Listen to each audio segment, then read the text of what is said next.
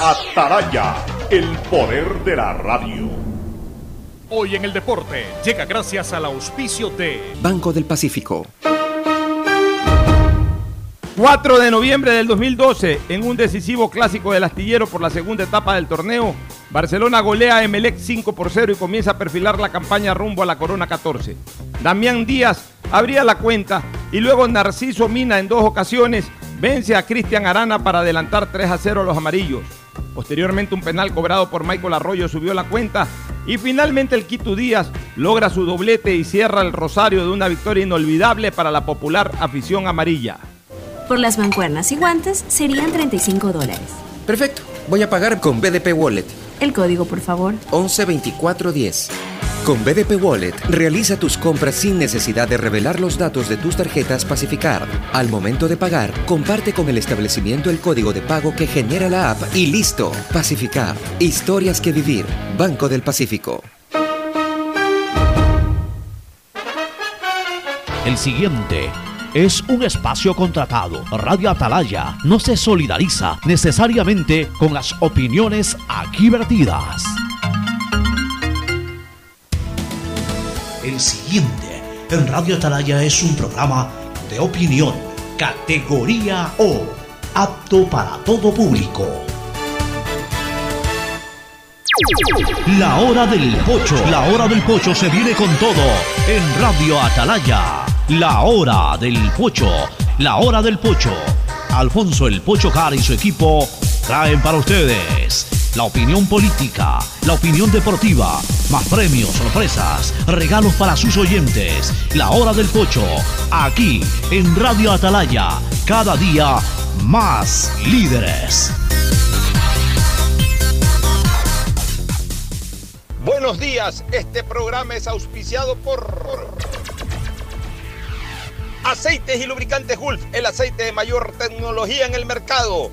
Si quieres navegar más, los paquetes prepago claro de 1 a 6 dólares te dan el doble de gigas para duplicar tu diversión. Activa ahora tus paquetes prepago en tu punto claro favorito a nivel nacional. Por ti, más conectados. Universidad Católica Santiago de Guayaquil y su plan de educación a distancia formando siempre líderes. En Banco del Pacífico apoyamos a los que ahorran para salir adelante. 40 ecuatorianos serán premiados con 2 mil dólares por sus ahorros para que consigan lo que quieren. Si aún no tienes cuenta, ábrela a través de la APP Onboard BDP. Banco del Pacífico, el que ahorra lo consigue. Ban Ecuador con la nueva visión que permite contribuir al desarrollo del agricultor y ganadero con las botas puestas. Ban Ecuador con crédito según tu necesidad, con agilidad y compromiso permanente, sembrando futuro.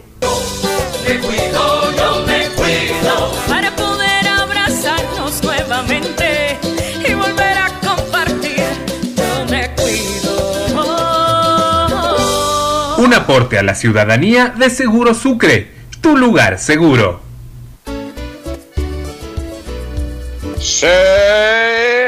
680 Sistema de Emisoras Atalaya. En su año 76, Atalaya nunca falla y marca la raya del bienestar, del progreso y la libertad de Guayaquil, de Ecuador y del mundo. Por eso es una potencia en radio, cada día más líder y un hombre que ha hecho historia, pero que todos los días hace presente y proyecta futuro en el dial de los ecuatorianos. Este es su programa, La Hora del Pocho del Sistema de Emisoras Atalaya de este miércoles 4 de noviembre del año 2020, primer día laborable del mes, el día después del largo feriado que hemos tenido en Ecuador con motivo del 2 de noviembre, Día de los Fieles Difuntos, y 3 de noviembre, Día de la Atenas del Ecuador y también de la ciudad de Bahía de Caracas. Así que un abrazo también a ambas poblaciones, a ambos sitios hermosos, eh, obviamente pues de distintas características naturales, esa belleza de la sierra que la representa Cuenca, esa belleza del mar que la representa Bahía del Caracas, pero en donde siempre la ecuatorianidad está por sobre lo más alto. Un abrazo a todos aquellos compatriotas. También el día después de las elecciones en Estados Unidos, precisamente me encuentro en el estado de la Florida, en donde he venido a darle seguimiento a este tema electoral. Hoy vamos a tener un panel muy amplio con nuestros contertulios habituales, como son Fernando Edmundo Flores Marín Ferfloma, Gustavo González Cabal, el cabalmente peligroso, pero se integrarán al panel Cristina Yasmín Harp Andrade, desde la ciudad de Raleigh en Carolina del Norte, en donde ayer estuvo en mesa electoral y nos va a contar un poquito la experiencia de ella, eh, cómo se vota en Estados Unidos, cómo, cómo llegaba la gente, luego nos va a contar un poquito la experiencia en el conteo de votos, el resultado de su mesa y lo vamos a compaginar con el resultado que ya conocemos de todo el estado de Carolina del Norte y también nos va a dar opiniones sobre, sobre los resultados, sobre el seguimiento que le ha dado en estas primeras horas al, al tema electoral. Y por supuesto también tendremos como invitado especial a Fabricio Juez Iteri, un pariente muy querido, pero sobre todo un hombre muy entendido en política norteamericana y que ayer ha estado pendiente en las distintas cadenas estadounidenses, siguiendo el minuto a minuto, el voto a voto aquí en los Estados Unidos. Hoy buena parte del programa lo vamos a desarrollar eh, eh, precisamente sobre el tema electoral en los Estados Unidos de Norteamérica, pero siempre habrá espacio para otros temas más adelante y por supuesto el segmento deportivo. En primer lugar, el saludo de Fernando Edmundo Flores Marín Ferfloma que saluda al país. Fernando, buenos días.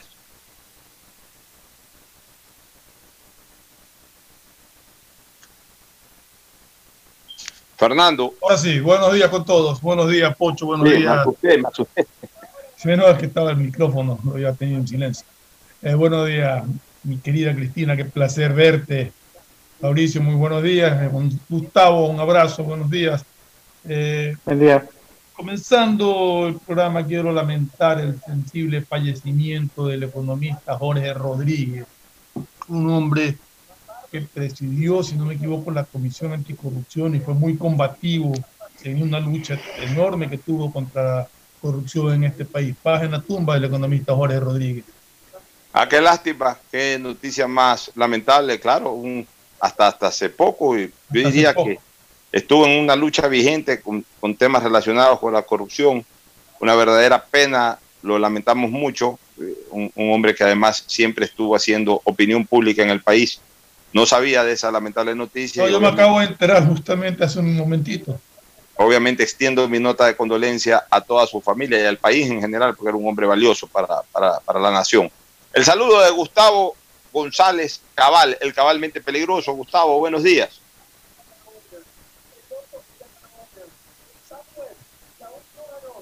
Estamos enlazados con Gustavo. Ahí está Gustavo, yo lo veo en la... Pero no se te oye, Gustavo. Está, parece que el micrófono apagado. Si ese es el problema del, del Zoom, que a veces... Buenos no días, Alfonso. Ahí sí. estamos. Buenos días, Fernando. Buenos días, sistema de emisoras Atalaya, distinguida audiencia de Atalaya. Sí, en efecto, Alfonso, tenemos que lamentar el súbito fallecimiento de Jorge Rodríguez Toro. Fue un referente, combatió duramente a la corrupción y fue uno de los denunciantes que acabaron con la sentencia de ocho años de prisión al presidente Maguat con el tema del feriado bancario. Así es. Ahora sí, vamos a saludar a nuestros eh, integrantes también. Cristina Yasmín Harp Andrade es un integrante de la hora del pocho, aunque participe poco porque está en el exterior, pero creo que es momento oportuno para que se reintegre en un día como hoy, el día después de las elecciones. Cristina, buenos días. Muy buenos días a todos los oyentes de Radio Atalaya. Hola, Cris. Hola, para mí siempre es un placer y un honor poder compartir con ustedes y verles las caras, que yo pensaba que ya se me iba a ir el año sin poderlos ver, pero bueno, qué bien verte Fernando, verte Gustavo, tío Fabricio, para mí pues siempre es un placer, un honor y, y yo creo que hay mucho que comentar. Eh, ayer tuve la oportunidad de estar en mesa, les voy a contar la experiencia y cosas que me parecieron rescatables para nosotros tal, tal vez en algún momento poder implementar en nuestro país. Muy bien. Voy a saludar también con Fabricio Juez Vitelli. Antes le envío un saludo en la sintonía a Roberto Concha Valareso. Roberto Concha Valareso, que está en la sintonía del sistema de emisoras Atalaya, como todos los días del programa La Hora del Pocho. Le mando un abrazo a Roberto. Y el saludo de Fabricio Juez Vitelli. Fabricio, buenos días. Buenos días, Alfonso, y muy buenos días también a la radio audiencia en Ecuador, a todos los eh, panelistas que participan en tu programa y te agradezco mucho por la oportunidad que me das para participar eh, el día de hoy. Por supuesto. Bueno, vamos a organizar un poquito este panel. Eh, elecciones que realmente están eh, todavía eh, definiéndose, parecería por fotofinish.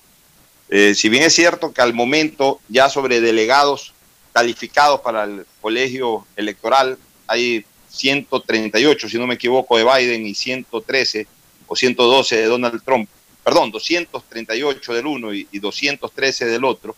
Correcto. Ambos están ya cerca, de alguna manera, a los 270, un poco más cerca Biden, pero faltan todavía muchas mesas electorales eh, muchos estados todavía definir, eh, eh, más que mesas electorales, muchos estados definir el número de, de delegados que van para cada uno de estos candidatos.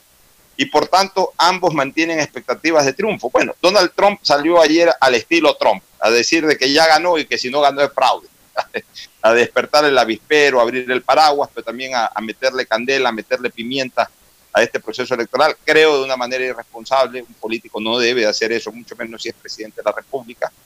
Creo que fue mucho más prudente lo que hizo ayer eh, el candidato demócrata John Biden de salir en su momento, una vez que Trump habló, a decir, eh, tranquilo muchachos, vamos a ganar, pero esto es voto a voto.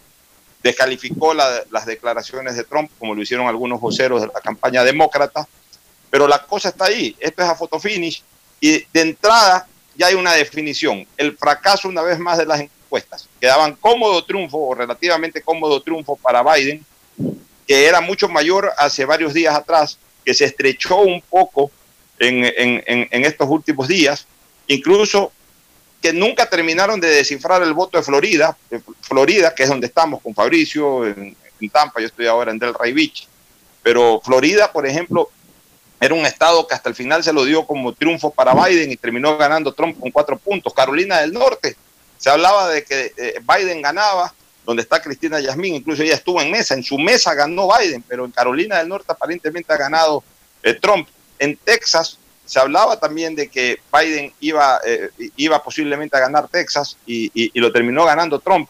Y en muchos estados, porque realmente a pesar de que en el voto popular todavía Biden está un poquito arriba de que Trump, sin embargo en el número de estados terminó ganando en más estados Trump que Biden, cosa que no lo decían las encuestas. Me gustaría, Fabricio, que tú nos des un, un, eh, primer análisis de lo que has venido escuchando, de cuál es la realidad, de cuáles son las proyecciones de lo que has venido escuchando en las diferentes cadenas norteamericanas. Gracias, Alfonso. A ver, en este momento, eh, obviamente, eh, si tú me preguntas por qué todavía se siguen contando los votos, eh, hasta el día de ayer, cada estado en los Estados Unidos tiene su ley con respecto a, a- la votación, ¿no? Para presidente y dignatarios. No es que existe una ley federal para todos los estados, no. Cada estado tiene su legislación. Y en la actualidad tenemos a seis estados que te los voy a nombrar, ¿no? Que son los que todavía se están contando votos y son los que desde antes de la elección ya definían que iban a ser eh, los, lo- lo- los comodines que podían hacerle ganar la elección a Trump o a Biden, dependiendo quién ganara esos estados, ¿no? En este momento tenemos a seis estados que todavía se están contando los votos. Georgia, Michigan, Nevada, Carolina del Norte, Pensilvania y Wisconsin, ¿correcto? Eh, de estos estados, para que Joe Biden sea presidente, se dice que de estos seis tiene que ganar por lo menos tres y puede ser una combinación. Esto es como el fútbol, digamos que ahorita es como que tú tengas cuatro equipos en una liguilla. eh, los cuatro equipos tienen la, en el último partido la oportunidad de ser campeón dependiendo de una serie de resultados. Lo mismo está pasando aquí. En este momento, eh, te doy experiencia personal, ¿no? En la noche, cuando yo me fui a dormir a la una de la mañana, el día de hoy, eh, el- anoche se, se- se proyectaba como ganador, por ejemplo, en el estado de Michigan y Wisconsin a Donald Trump. Yo cuando eh, me acosté, yo dije, a ver, estamos hablando del voto donde los electores fueron a las urnas, eh, como lo hizo eh, Cristina, ¿no? que ella estaba presente en, en su recinto electoral, eh, recibiendo el voto, eh, pero no se estaban contando los votos por correo porque especialmente en el estado de Michigan, Pensilvania y Wisconsin, eh, no se preveía el conteo de los votos por correo hasta después que se contaran los votos físicos. ¿sí? Entonces, ¿qué resulta? Cuando ya me levanto esta mañana, a las seis y media, siete de la mañana, como, entenderás, con mucha ansiedad ¿no? de, ver cuáles eran los resultados, de repente ya eh, Biden le había sacado una ventaja. Él estaba abajo en Michigan alrededor como de 5 a 6 puntos y de Wisconsin casi de 5 puntos, ¿no? Y de repente ya Biden remontó ese voto en Michigan y en Wisconsin y mientras tanto está liderando en Nevada eh, el conteo, aunque es corto, apenas de medio punto porcentual. Eh, si Biden gana estos tres estados como se está proyectando en la votación hasta este momento, y tenemos que considerar que ya Michigan ha votado el, el 96%, se ha contado el 96% de los votos, eh, que le da una ventaja a Biden del 49.6 sobre el 49.9, 48.9 sobre Trump. Y si es Wisconsin, eh, Biden eh, le lleva una ventaja de 49.6 contra el 48.9. Y Nevada, que por alguna razón, eh, por su propia ley estatal, ellos pararon de contar el voto físico anoche a la una de la mañana y mañana ellos creo que tienen que esperar 24 horas para volver a, a establecer el conteo, pero ya con los votos por correo. Sin embargo, la tendencia en esta elección es que lo que yo le comentaba ayer a los colegas de Radio Atalaya, que me dieron también la oportunidad de opinar en su programa, el, voto por correo obviamente siempre estaba asociado a la gente que más favorecía a Trump, el, voto físico, perdón.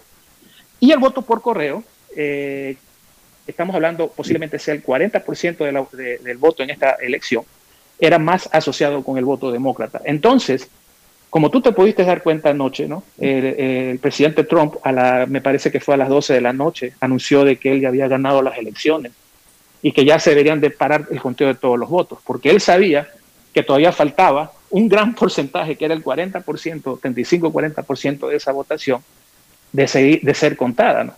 Mientras que el, candidato, el ex vicepresidente Biden, él pidió a su base, ¿no? a la base demócrata, que tuviera paciencia, que tuviera eh, eso sí, muy alerta, pero paciencia, porque como dijo un, analista político eh, muy conocido aquí, que se llama James Carville, que le dicen el Region Cajun, él dijo, lo mejor está por venir, ¿correcto?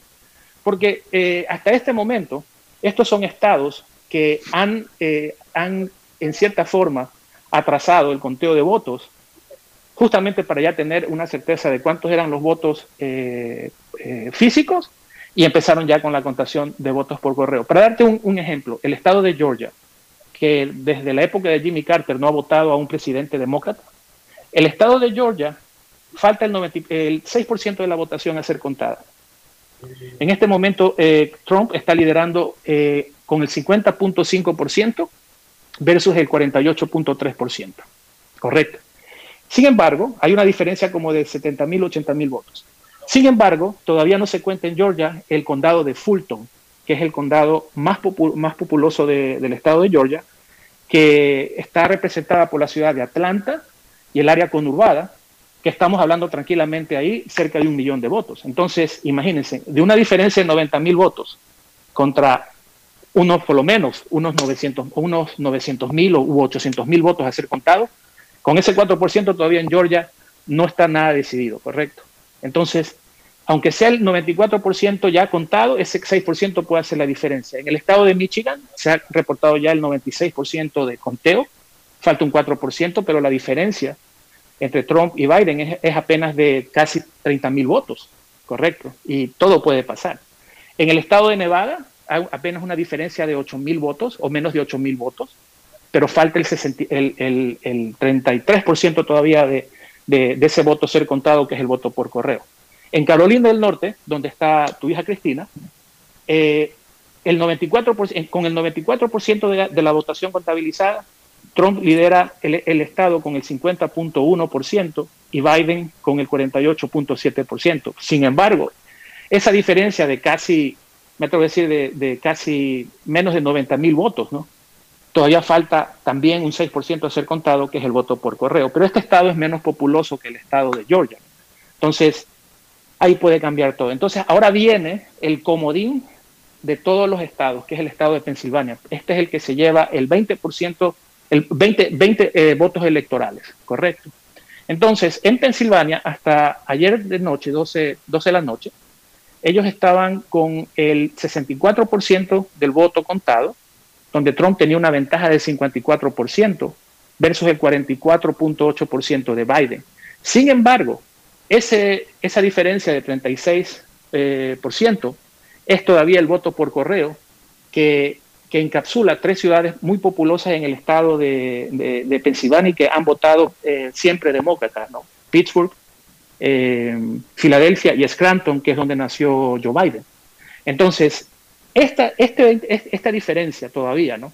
De casi 12 puntos, eh, perdón, de, casi 10 puntos, 9, 10 puntos, tranquilamente eh, en menos de una mañana puede cambiar con el conteo de los votos de estas ciudades, porque típicamente el voto demócrata y por correo solo eh, se, ha dado mayormente en los centros urbanos populosos, correcto. Y finalmente tenemos el estado de Wisconsin, donde eh, con el 95% ya de la votación eh, tabulada, el candidato Biden tiene un 49.6% de la votación versus el 48.9% de Trump. Entonces, la tendencia, ¿cómo está yendo ahorita la votación? Dice de que si Biden logra aguantar la ventaja en Michigan y en Wisconsin, y también mañana el conteo en Nevada le da los puntos, Biden es el presidente. Ahora, si Biden llega a perder, vamos a decir Nevada, en el conteo, y Trump gana en Georgia, gana en Carolina del Norte, pero gana Pensilvania, Trump es el presidente. Entonces, todo es una combinación ahorita de resultados. Sin embargo, nadie, ni siquiera los analistas políticos más veteranos en este país, se han atrevido a, dar una, opinión eh, favorable a qué candidato puede ser el ganador. Porque si tú te das cuenta, en estos seis estados, eh, la diferencia, a excepción de Pensilvania, porque falta el 36% de la tabulación de votos, hay una, apenas una diferencia de uno o dos eh, puntos porcentuales. Entonces, en, este país no se puede llamar una elección cuando hay una diferencia de un par de puntos. Ya si tú me dices que hay tres, de tres a cuatro o cinco puntos, los analistas políticos ya son un poco más atrevidos a definir quién es el, ganador. Como tú manifestabas anteriormente, ¿no? Eh, algo que causó mucho, eh, mucho revuelo, inclusive dentro del Partido Republicano, gente muy, muy conocida en el Partido Republicano, fue la irresponsabilidad del presidente Trump de anunciar a las 12 de la noche que él había ganado la elección, cuando ni siquiera se habían eh, tabulado los votos por correo de estos estados. Ya se esperaba, a ver, en un principio las, estadísticas, eh, Texas, California, perdón, Texas, Florida, eh, Carolina del Norte, Pensilvania, Ohio, Michigan y Wisconsin lo definían como toss-up. Toss-up quiere decir de que puede ir para cualquiera, ¿no? sin embargo, eh, parece que la campaña intensiva que hizo el presidente Trump en la última semana, eh, especialmente en la Florida y en Pensilvania, eh, y también en Texas hace dos semanas atrás, parece que esto ayudó un poco a virarle la elección a Joe Biden, y especialmente en el estado donde yo resido, que es la Florida. En teoría, quien le da el voto a Donald Trump fue la población latina, que no solamente lo digo yo, ustedes lo pueden chequear en las diferentes cadenas de Estados Unidos fue la población latina, eh, mayormente cubana y venezolana, residente en, el sur de la Florida, especialmente en el área de Miami, Miami-Dade. Eh, de ahí, esta elección nos deja eh, una lección grande, ¿no? como tú acabas de manifestar, de que por, segunda elección consecutiva, ¿no?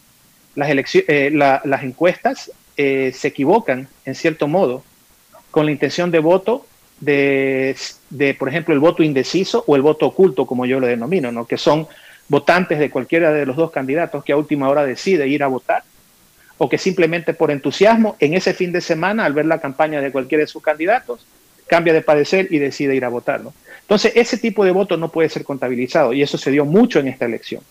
Sin embargo, eh, por lo menos todavía existe un clima de tranquilidad. A lo mejor Cristina puede, puede informarte, ¿no?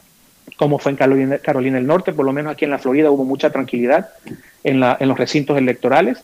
Y todavía te digo, Pocho, todavía no se puede dar a un ganador claro hasta que no, haya, no se haya contado el último voto. Y es más, te digo, último, para terminarlo, este famoso eh, eh, analista político demócrata muy conocido en este país que se llama James Carville, él en un par de cadenas había anunciado que este, esta elección iba a ser una pelea de vara solo con puños, cuchillo y garrote, nada más. Es decir, quien tuviera el garrote más grande iba a ganar la elección. Y ese garrote puede, ser, puede estar en los estados de Pensilvania, Michigan y Wisconsin. Muy bien, Fabricio, excelente análisis. Ya vamos a ir ya mismo con Cristina Yasmín para que nos cuente un poquito lo de Carolina del Norte. Pero antes el análisis de Fernando Flores y luego de Gustavo. Fernando, creo que el panorama que nos da Fabricio es bastante amplio como para ya tener una idea clara de lo que está ocurriendo precisamente en este photo finish, porque lo que sí está claro es de que no hay ganador y más claro está de que cualquiera de los dos puede ganar dependiendo tal cual como nos lo ha explicado Fabricio, las definiciones que se den en estos estados pendientes. Fernando. Sí, es bastante claro Fabricio en, el análisis que hizo. Eh, yo creo que Pensilvania no va a dar resultados creo que hasta el viernes. Correcto no da resultados hasta el viernes, puede ser que hasta el viernes no, no sepamos con certeza En un principio, disculpe que lo interrumpa, no, en un principio se había dicho que Pensilvania lo iba a dar en 24 horas, ¿no? Pero parece que han habido un par de incidentes en el estado de Pensilvania. No eh, físicos, ¿no? Pero de temas legales o, o políticos, ¿no? Que, que- que están haciendo que a lo mejor no se sepa nada de Pensilvania como usted lo manifiesta hasta el viernes. Pero ojo, si hasta mañana Trump, eh, eh, perdón, Biden eh, ya se asegura Wisconsin, Michigan y Nevada, ya no, no importa qué es lo que pase con Pensilvania. Yo estaba viendo aquí una, una cosa en, un tweet que ha puesto Orlando Avendaño, que es un supuestamente periodista de, del American, tiene una cantidad de 117 mil seguidores, o sea que no es un, cualquier cosa, que me llama la atención poderosamente y lo ha puesto con, con imágenes de, de, las pantallas de televisión. Y dice que en la madrugada se detuvo completamente el conteo en Michigan, donde la tendencia era a favor de Trump. Hoy nos despertamos con 128 mil votos nuevos en el estado y resulta que el 100% fue para Biden. Ni un solo voto para Trump de 128 mil escrutados. Y me pone, y está la pantalla de televisión en que efectivamente dice que con el 77.3%, dice la primera imagen, el 77.3%, Donald Trump tenía 2.200.902 votos y Joe Biden 1.992.000. 51-64% para Trump, 46-75% para Biden. En la siguiente imagen, que donde habla del 79.8%, es decir, un 2% más escrutado, Donald Trump se mantiene exactamente en 2.200.902 votos, con el 50.02, y Biden sí sube a 2.130.000, es decir, es real. Ni Trump ni ninguno de los otros tres candidatos que figuran acá, que no los conozco, Joe Jorgensen, Howard Hawkins y Dan Blankenship, me imagino son candidatos independientes, reciben un solo voto. El único que recibió los votos fue Biden. No sé, me llamó la atención el tweet, por eso lo comento, porque da pie un poco a que Trump siga diciendo las cosas que dice. ¿no? Mira, te- te- yo creo, ¿no? ¿Me Eh, puedes explicar eso, Fabricio, por favor? Ya, mira, te, te- te lo explico, ¿no?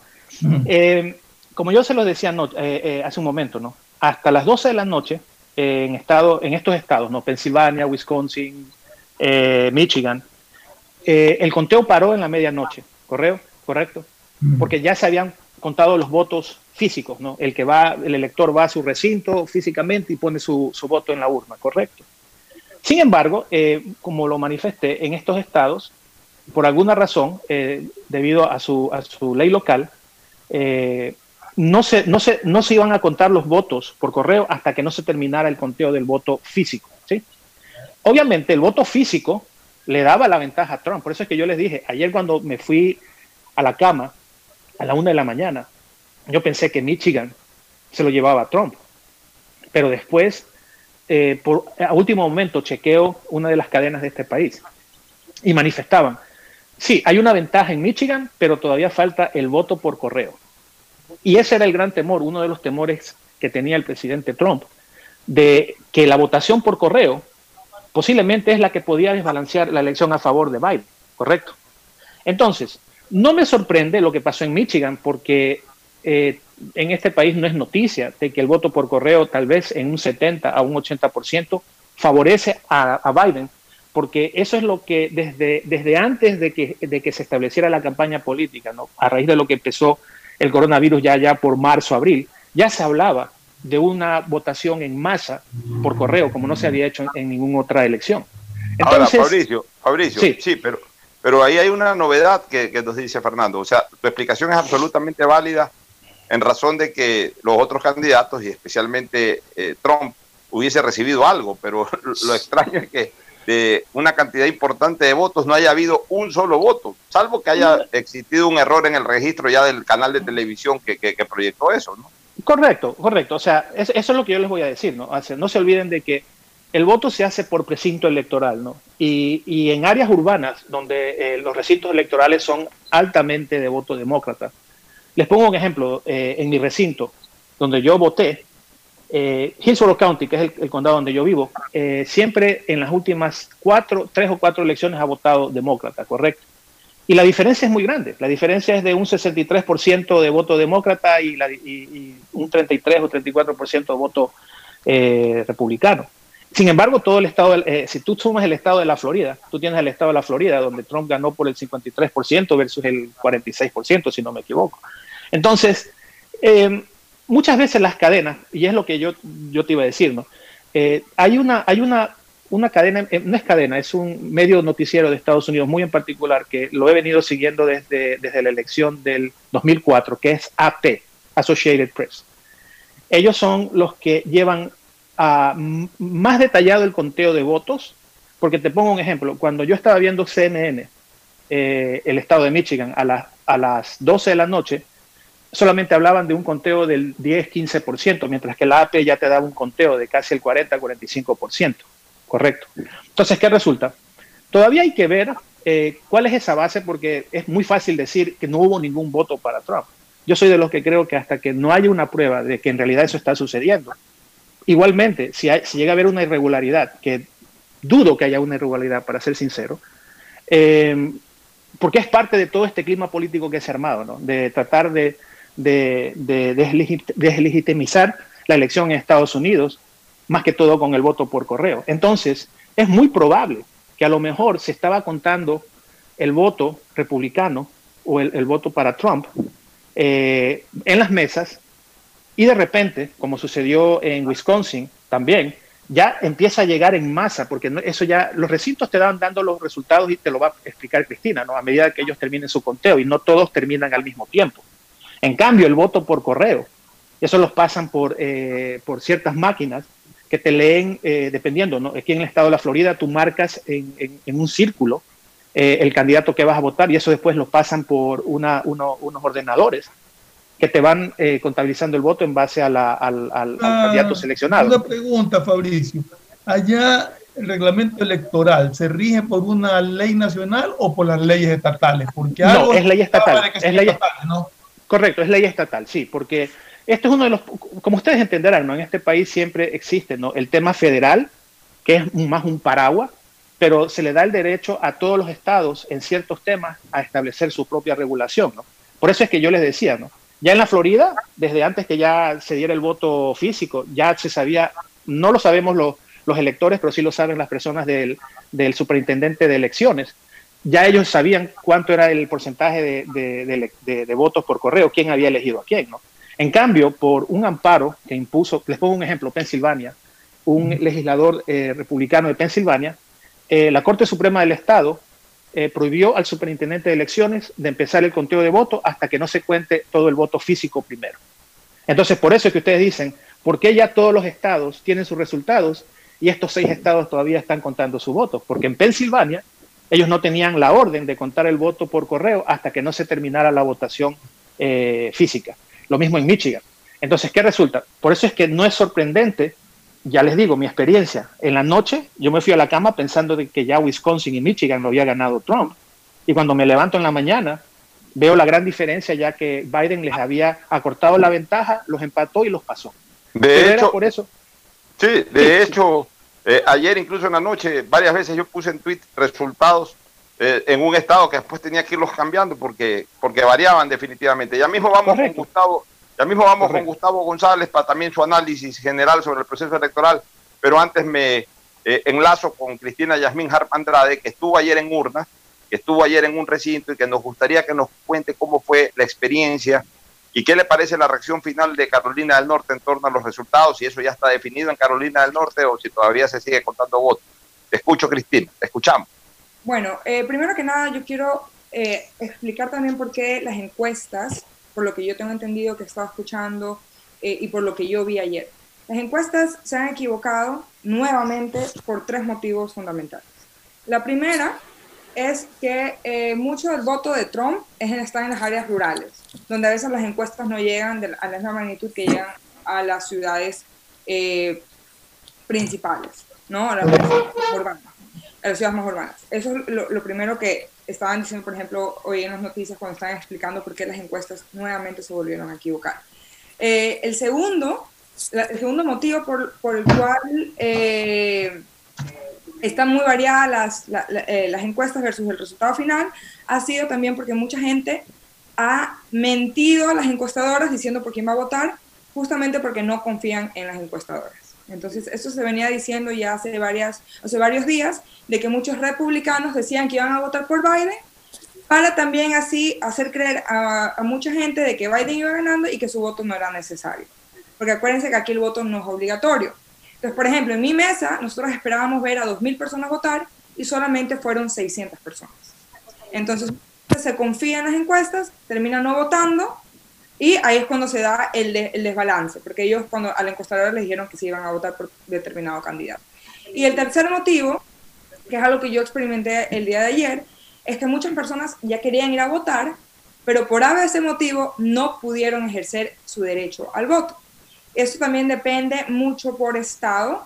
Eh, por ejemplo, en el, en el estado de Carolina del Norte, que es una pelea constante que tenemos acá, es que si uno a veces no vota por dos o tres elecciones consecutivas, eh, quedas empadronado, pero no tienes el derecho a votar. Tienes que, tienes que como afirmar que sigues en esa casa, en, esa- en tu dirección, para poder votar. Entonces, mucha gente, por ejemplo, nosotros tuvimos ayer una cantidad de, creo, si no me equivoco, 60 personas que fueron a ejercer el voto, que lamentablemente no pudieron votar.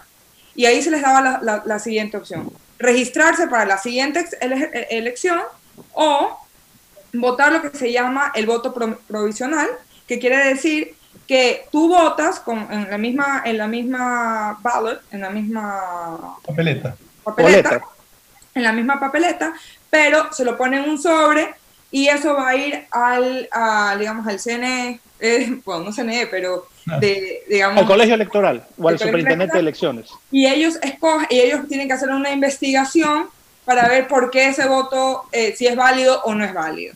Entonces, eso también afecta mucho, porque por ejemplo, ayer, y uno lo puede ver, porque cuando uno se registra a, a una de las dos parties, ya sea republicano o demócrata, te sale, en la- te sale en, el, en, el, en el papel que te entregan para tú darles las papeletas, te salen afiliados al Partido Republicano o Demócrata, por lo menos en mi estado, y tú veías que la mayoría de las personas que no pudieron votar, al menos estas 60 personas, la mayoría eran demócratas. Quiere decir que muchos demócratas que tal vez en las encuestas dijeron que iban a votar por Biden, desafortunadamente no pudieron ejercer su derecho al voto. Entonces eso también afecta a que las encuestadoras eh, se equivoquen, ¿no? Y bueno, yo creo que respecto a lo de Carolina del Norte, no voy a mentir, yo creo que está muy, eh, muy peleada la batalla, yo creo que no vamos a saber hasta que el último voto esté contado. Y como yo les he dicho, o sea, al final, de- al final del día, uno tiene que tener, a veces, por ejemplo, yo les voy, les voy a dar un ejemplo que yo conversaba con mi marido, porque si ustedes se dan cuenta, en la mayoría de estados donde gana Trump es en el sur. Es en la parte que, que normalmente eh, hay mucha población afroamericana, porque ahí fueron donde fueron, eh, fueron traídos los esclavos, donde hubo, por eso se dio el Civil War y todo lo demás. Pero bueno, la cosa es que la mayoría de la población afroamericana, desafortunadamente, por lo menos yo lo puedo hablar de mi estado y de mi ciudad, no estaba informada. Ayer muchos afroamericanos fueron a votar y no pudieron votar, lo cual afecta mucho el voto y por eso es que normalmente yo, yo, yo me atrevería a decir que hoy el sur está tomado por los republicanos dado ese motivo, porque muchos afroamericanos salieron a votar, pero por lo menos, no- por lo menos en mi ciudad no pudieron ejercer ese, ese derecho al voto, que afecta mucho a lo que estamos viendo ahorita. Entonces por eso mucha gente votó en mi ballot, por ejemplo, yo no- como iba a estar en mesa, yo no podía votar presencialmente, sino que tuve que mandar el absentee ballot, que significa eh, mi papeleta de, de- de ausencia. Y por ejemplo, yo ahorita acabo de chequear en el sistema, en el sistema online y mi voto todavía no está registrado como no está registrado. Entonces, todavía estamos contando todos esos votos y como decía mi tío Fabricio, eh, mucha gente que ha votado en early voting y también que votó por o sea, por correo, ha votado demo- demócrata y estamos esperando sus resultados. Eh, yo creo que no vamos a saber nada en, en semanas. Yo creo que se van a ir a juicio, van a pelear cada uno de los votos, se van a tener que contar algunos de los estados, esperemos que no, pero yo creo que las elecciones así no van a estar tan fáciles como se las, se las pensaba que iban a estar. Muy bien, Cristina. Ya, después nos vas a contar ya tu experiencia personal en, el recinto electoral. Gustavo, veo que, Estados Unidos puede regresar al año 2000, a inicios del 2000, cuando se tuvo que definir la elección entre George eh, Bush hijo y, y Al Gore eh, en una corte en la Florida.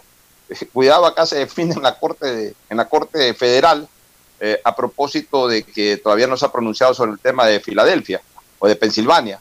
Más allá de que ya eh, Fabricio nos explicó claramente que si eh, eh, Biden logra ganar en tres estados, no necesariamente en Pensilvania, ya podría ser innecesario, innecesario lo que ocurre, ocurra ahí en la cuna de la independencia norteamericana, que fue justamente ese estado y la ciudad de Filadelfia.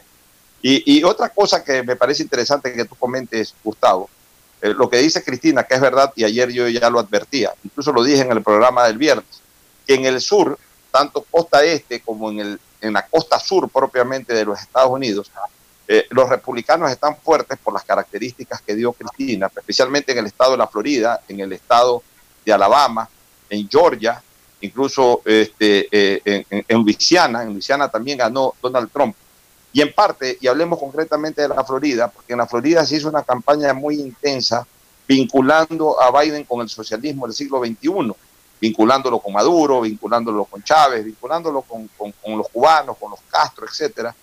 Y hubo reacciones de, de los demócratas, incluso, por ejemplo, Carlos Alberto Montaner, que es un ícono de la lucha antisocialista a nivel eh, eh, latinoamericano, salió a pedir el voto por Biden, diciendo que Biden no tenía nada que ver con el socialismo, pero, pero no alcanzó eso, porque eh, la campaña republicana terminó involucrando mucho a Biden, no tanto como un demócrata o- como un típico candidato demócrata, sino más bien como un candidato del socialismo del siglo XXI, y eso originó la reacción del voto latino, como bien explicaban primero Fabricio y luego Cristina. ¿Cuál es tu comentario al respecto, Gustavo? Bueno, sí, efectivamente, en noviembre del año 2000, eh, Estados Unidos se despertó como ahora, sin tener presidente.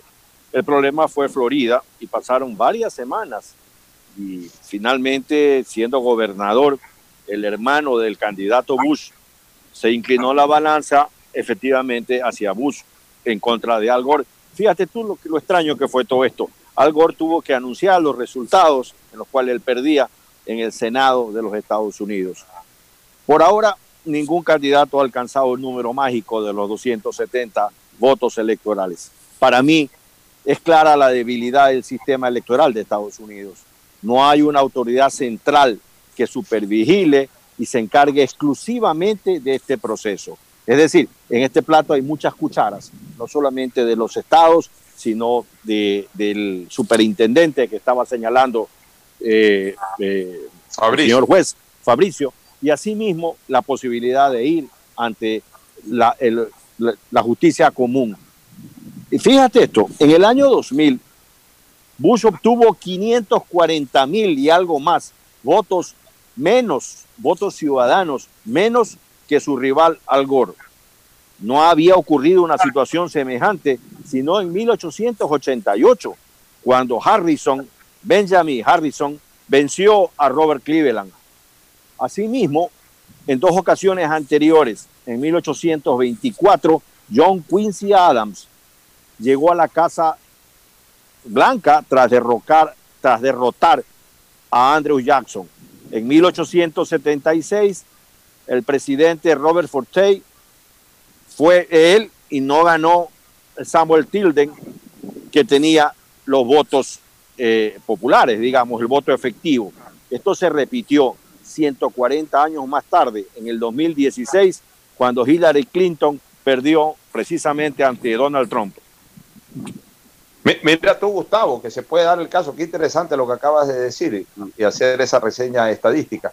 Se puede dar el caso de que por tercera ocasión los demócratas ganen en el voto popular, o sea, en la mayor cantidad de, votantes, pero en cambio no puedan obtener por el voto calificado de la presidencia.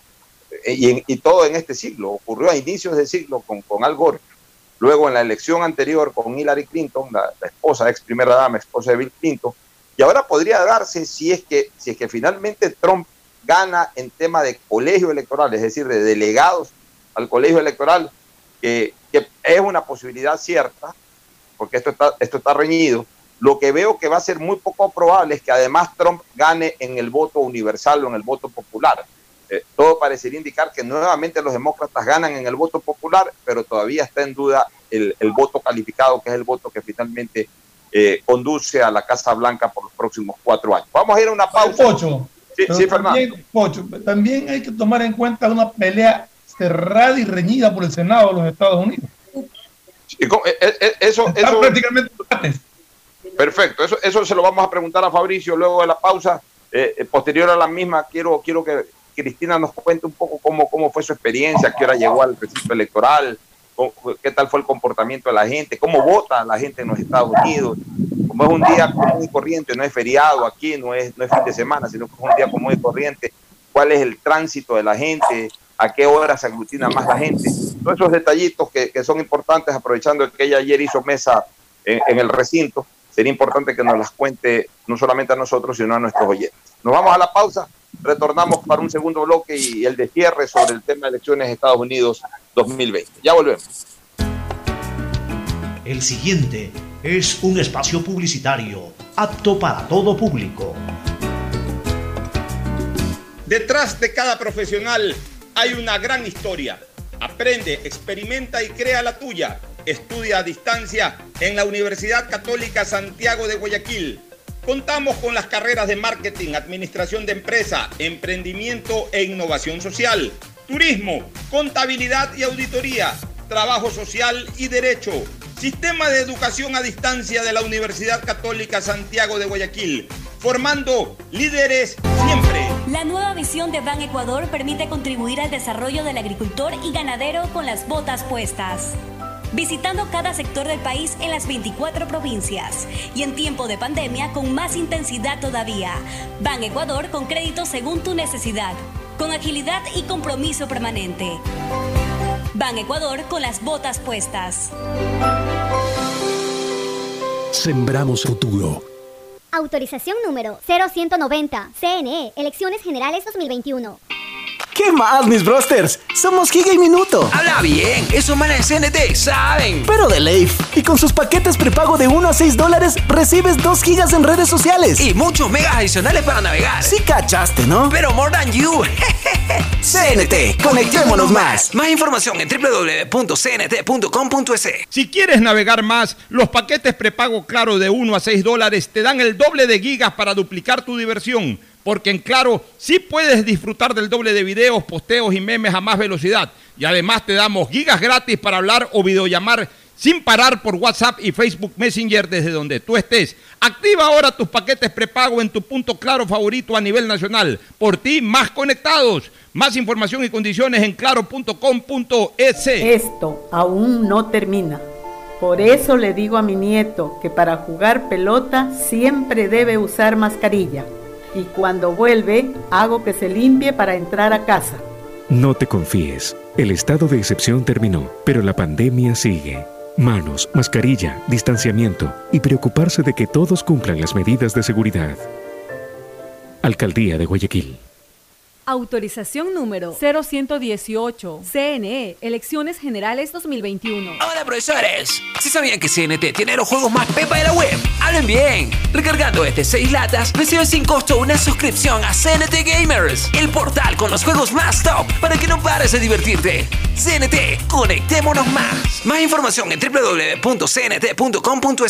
Si quieres estudiar, tener flexibilidad horaria y escoger tu futuro, en la Universidad Católica Santiago de Guayaquil trabajamos por el progreso en la educación, ofreciendo cada día la mejor calidad. Estamos a un clic de distancia. Contamos con las carreras de marketing, administración de empresa, emprendimiento e innovación social, turismo, contabilidad y auditoría, trabajo social y derecho. Sistema de Educación a Distancia de la Universidad Católica Santiago de Guayaquil, formando líderes siempre. La nueva visión de Ban Ecuador permite contribuir al desarrollo del agricultor y ganadero con las botas puestas. Visitando cada sector del país en las 24 provincias y en tiempo de pandemia con más intensidad todavía. Ban Ecuador con crédito según tu necesidad, con agilidad y compromiso permanente. Ban Ecuador con las botas puestas. Sembramos futuro.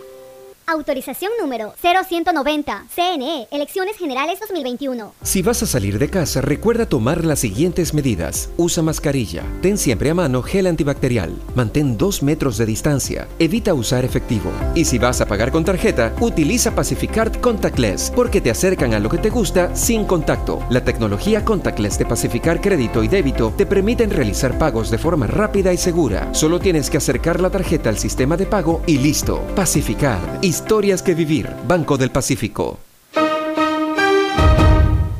Hay sonidos que es mejor nunca tener que escuchar. Porque cada motor es diferente. Desde hace 104 años, Lubricantes Gulf mantiene la más alta tecnología y calidad en línea de aceites para motores a diésel y gasolina. Está hecho con una fórmula especial para dar excelente protección a todo tipo de motores, evitando el desgaste prematuro de pistones, anillos y árbol de levas, ayudando a mantener limpio el motor y libre de depósitos que se forman por las altas o bajas temperaturas. Dele a su motor lo que se merece.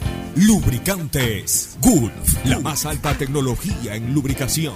104 años preservando la vida de su motor. Lubricantes Gulf. Gulf es más lubricante.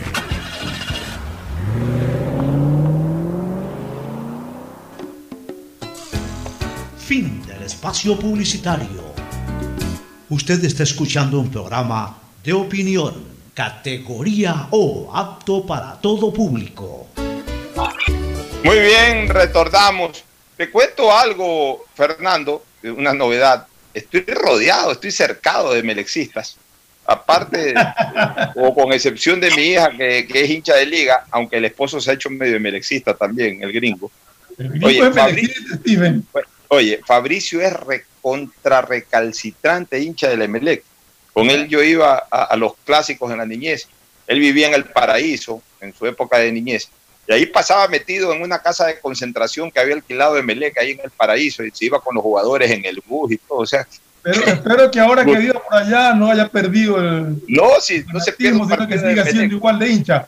El Fabricio no te... tiene cerrado el micrófono. Eh, Fabricio tiene cerrado el micrófono. Y Gustavo, que es melexista también.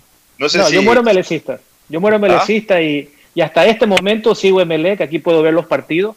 O en este momento estoy sufriendo porque obviamente después que nos acostumbraron durante 10 años a ser campeones, a ir a Copa Libertadores, estamos un poco dándole el chance para que Barcelona y Liga puedan... Levante el equipo.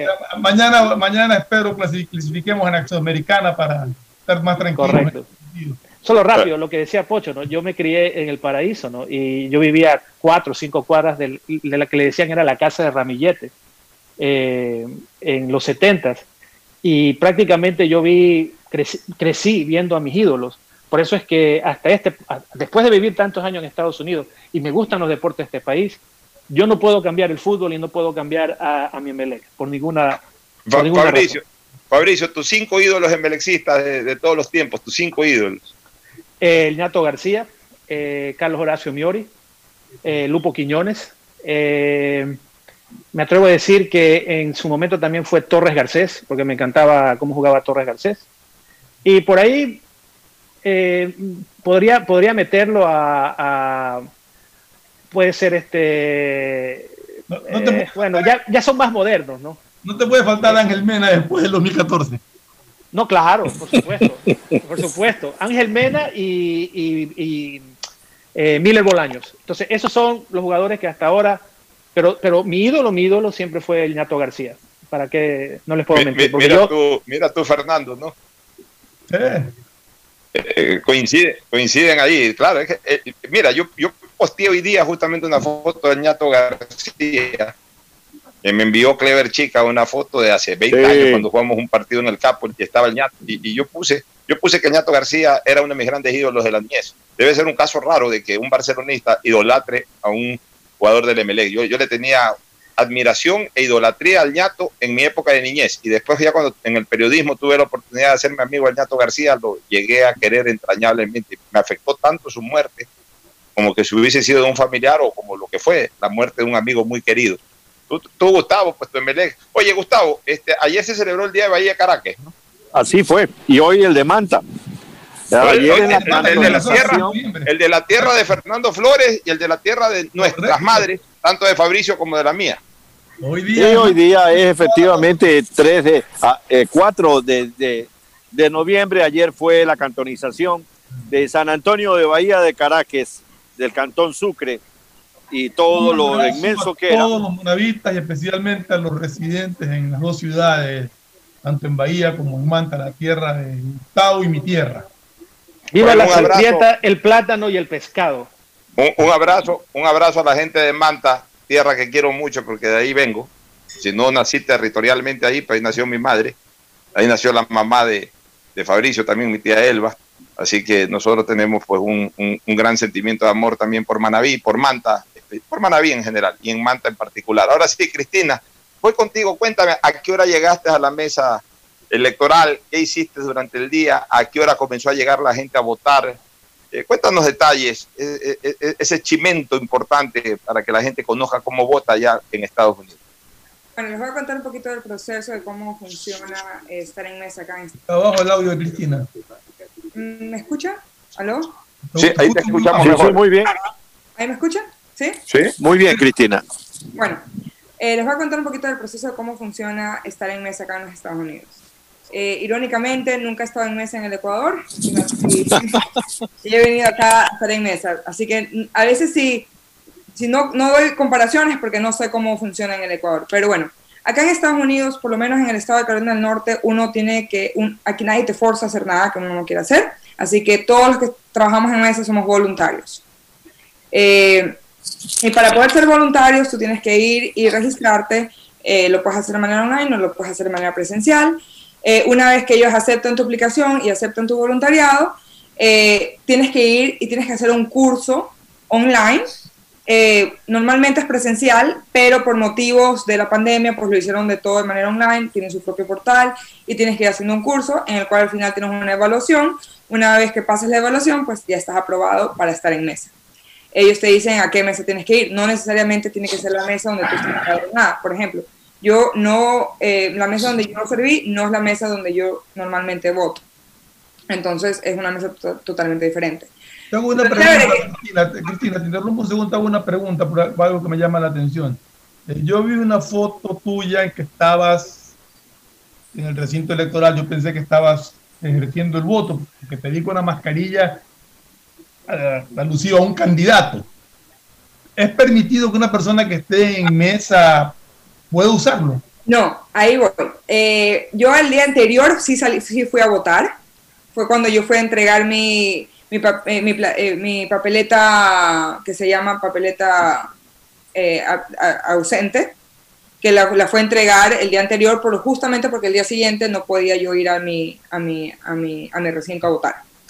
Entonces, bueno, lo interesante de Estados Unidos es que una vez que te asignan a ti una mesa, eh, y te dicen qué es lo que tú vas a hacer, de hecho te pagan por tu voluntariado. Yo lo hice, al momento de hacerlo, lo hice porque me interesa a mí, yo siempre quiero estar en mesa en el Ecuador, pero nunca me ha tocado. Eh, y bueno, vi la oportunidad de, de estar en mesa por primera vez en mi vida y me enteré que era pagado, pues aún mejor, ¿no?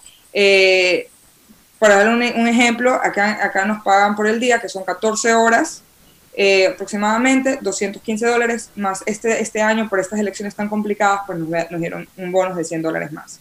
Entonces el día de ayer recibí 315 dólares que van a ser depositados en mi cuenta. Pero bueno, más allá de eso, eh, ¿cómo funciona acá? El día anterior a las elecciones, o sea, el día lunes, yo tenía que ir a las 6 de la tarde a armar el, el poner las mesas, poner la, la señalítica, asegurarme que todo estaba correctamente, que estaba, eh, el, como quien dice, los cubículos donde uno votan armados, todo eso ahí lo teníamos que hacer nosotros el día anterior. Una vez que nosotros eh, hicimos eso, que nos tomó alrededor, alrededor de dos horas, porque nuestro recinto era un recinto pequeño, eh, el día siguiente tenemos que estar a las cinco y media de la mañana eh, haciendo los últimos detalles, cuando la- ya la votación comenzaba a las seis y media. Entonces tuvimos una hora, como quien dice, para organizar todo, asegurarnos que todo estaba bien, poner las últimas señalíticas alrededor del, eh, del complejo y eh, comenzar a recibir a la gente a votar. Dos cosas que me parecen interesantes, eh, que yo las aprendí acá, eh, bueno, estando en mesa, es que primero uno no le puede decir a un candidato o a una persona, no le puede decir que no se ponga la mascarilla o la blusa que ellos quieran.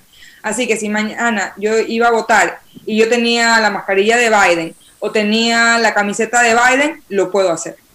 No, aquí en Estados Unidos mm, tú puedes hacer campaña hasta, creo que si no me equivoco, son unos pocos metros afuera del recinto electoral. Aquí no es como en Ecuador, que después, digamos que el viernes, antes del domingo, no puedes hacer campaña, no. Acá en Estados Unidos se hace campaña hasta estando literalmente votando. Puedes tener una persona afuera, dentro de, lo- de la distancia de- determinada, pues haciendo, dando panfletos. De hecho, mucha gente entró con panfletos de republicanos y de demócratas, con la polla hecha de lo que querían votar. Lo interesante es que acá en Estados Unidos, por lo menos en este estado, como, como lo explicaba mi tío Fabricio, todo depende de las leyes de cada estado. En este estado es prohibido guardar, eh, tomar foto de tu voto y tomar foto dentro del eh, centro electoral. La yo de hecho lo hice dos veces, yo tomé fotos del recinto electoral porque lo hice el día anterior y pedí permiso y me dijeron que, estaba, que sí podía tomar foto, eh, pero dentro del día que yo estaba trabajando yo no podía tener mi celular en la mano. Si yo necesitaba tomar una- hacer una llamada o lo que sea, tenía que salir del recinto electoral, hacer mi llamada o ir al baño. No lo podía hacer delante del público. Eh, ¿Cuántas ahí- personas estaban en tu recinto, Cristina? ¿Cuántas personas votaban?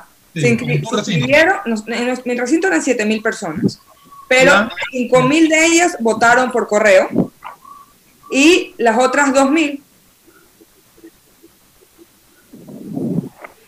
¿Qué pasó? di- disculpen, sino que mi sobrino estaba gritando y el perro estaba ladrando, entonces ahorita no puedo ver eso. Dios santo, me paralicé. Bueno, eh, en mi recinto, 5 mil eh, ya votaron por correo, 2 mil eh, estábamos esperando que voten, pero solamente se presenciaron aproximadamente 575 personas a votar. Eh, el voto no es obligatorio, así estés registrado, no tienes que ir a votar. Si quieres votar pero no estás registrado, en mi estado no se lo puede hacer, entonces es muy importante que la gente se registre. En mi estado no se necesita enseñar una cédula para poder votar. ¿Cómo así? Eh, de, de hecho, y eso, y eso es lo, lo interesante, porque yo al principio le decía, de hecho, eso fue una pelea que se hizo en el estado de Carolina del Norte, porque una de las formas de que los republicanos eh, querían evitar el voto de- demócrata era justamente pidiendo IDs, porque no, aquí en Estados Unidos no es obligatorio tener cédula. No es, Pero ¿y no es cómo se obligatorio tener. Llega, llega, llega Charles Neck, llega Charles Bronson, ya Charles Bronson llega ahí. ¿Y, y, y- y cómo identifica que es Charles Bronson? O sea, que porque dice soy Charles Bronson, vota. Porque no, porque ahí tiene que contestar su dirección y le hacen dos preguntas, tres preguntas que tienen ahí y si y dice las preguntas correctas, pues vota. Eso es bien raro y bien inseguro. Sí, pues para que No, tú veas. de, hecho, de hecho, no es inseguro y yo le voy a decir algo, es más seguro que lo que hacemos nosotros en Ecuador y le voy a decir por qué. Porque se verifica que la persona que está votando reside en ese lugar. Por ejemplo, yo voto en Guayaquil, mientras que mi, residenta, mi residencia era, por ejemplo, en Villa San Borondón, porque no, nunca alcanzaba a cambiar, entonces yo solamente votaba por presidente. Pero acá, si tu dirección, de, de tu, de, digamos, eh, no das la dirección correcta, pues no te dejan votar. Y solamente puedes votar es si es que tienes una, una- un ID después, digamos que hubo confusión de que te- diste la dirección incorrecta, ahí sí vas a tener que en- enseñar un ID demostrando que eres esa persona, ¿no? Contestando las preguntas. Lo interesante de acá es de que eh, para tú votar, tienes que, por cada, cada, cada papeleta, por ejemplo, hay, dos mesas, ¿no? La mesa donde yo estaba, que era que yo entregaba los, la papeleta, y había otra mesa donde te verificaban si tú eras tú, ¿no? Entonces, una vez que tú te verificabas, la persona de la mesa tenía que firmar esa papeleta, tú tenías que firmar esa papeleta diciendo que eres tú, donde no lo hagas, pues no puedes votar y tu voto se anula. Y eso es en caso de que si hay fraude o lo que sea, pues se pueda decir, usted firmó, aquí está su firma, es usted. Y si no es usted, pues la persona que firmó fue, te- tiene, pro- o sea, hizo fraude, ¿no? O sea, es, un problema legal. Aquí en este país la gente no firma porque le dan 5 dólares, sino que firma porque de verdad eh, son ellos. Pero bueno, más allá de eso, este, una vez que van a mí, a mí, a mi papeleta, ellos a mí me entregan su, su papel, que queda el registro de que esa persona votó, y yo le doy su papeleta, y esa papeleta es la que se mete en una caja, y ahí viene lo interesante, si ustedes pueden ver en un video que yo puse en Twitter, eh, donde más o menos explico cómo, cómo, cómo, fue el setup de, nuestra, de, nuestra, nuestra, de nuestro recinto electoral, ustedes pueden ver una caja negra. Esa caja negra eh, lee los votos. Aquí en Estados Unidos, en las universidades, cuando tú haces un examen y son 200, 300 estudiantes, tú tienes que llenar tu examen rellenando un círculo, eh, lo vas rellenando dentro del círculo con negro. De esa manera son aquí las, las papeletas. Entonces tú llenas los círculos y al momento que tú vas metiendo tu, tu voto, ya la máquina automáticamente te sale, eh, te sale el voto para quién fue. Como, Este, es un poco como lo de la, como la lotería, como el loto, cuando coges números. eh, bueno, aquí, aquí la papeleta no tiene números. Aquí la papeleta ni siquiera tiene fotos. No, pero me refiero al, al marcarlo, ¿no? Claro, o sea, tienes que marcar el círculo completamente.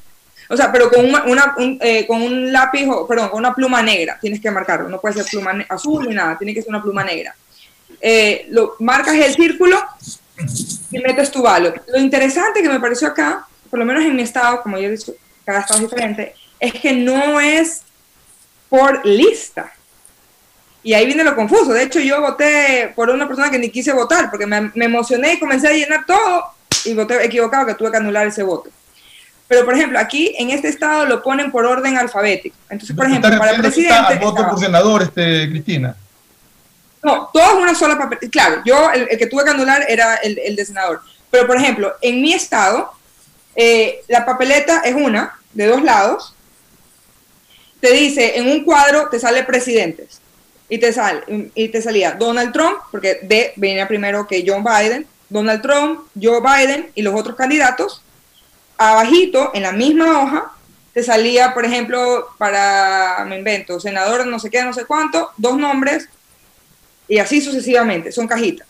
Entonces, si tú, por ejemplo, no quieres votar por una o quieres votar por la otra, digamos, por una no quieres votar por senador, solamente por presidente, solamente tienes que llenar ese cuadrito. Así dejes toda la papeleta en blanco, igual te cuenta el voto.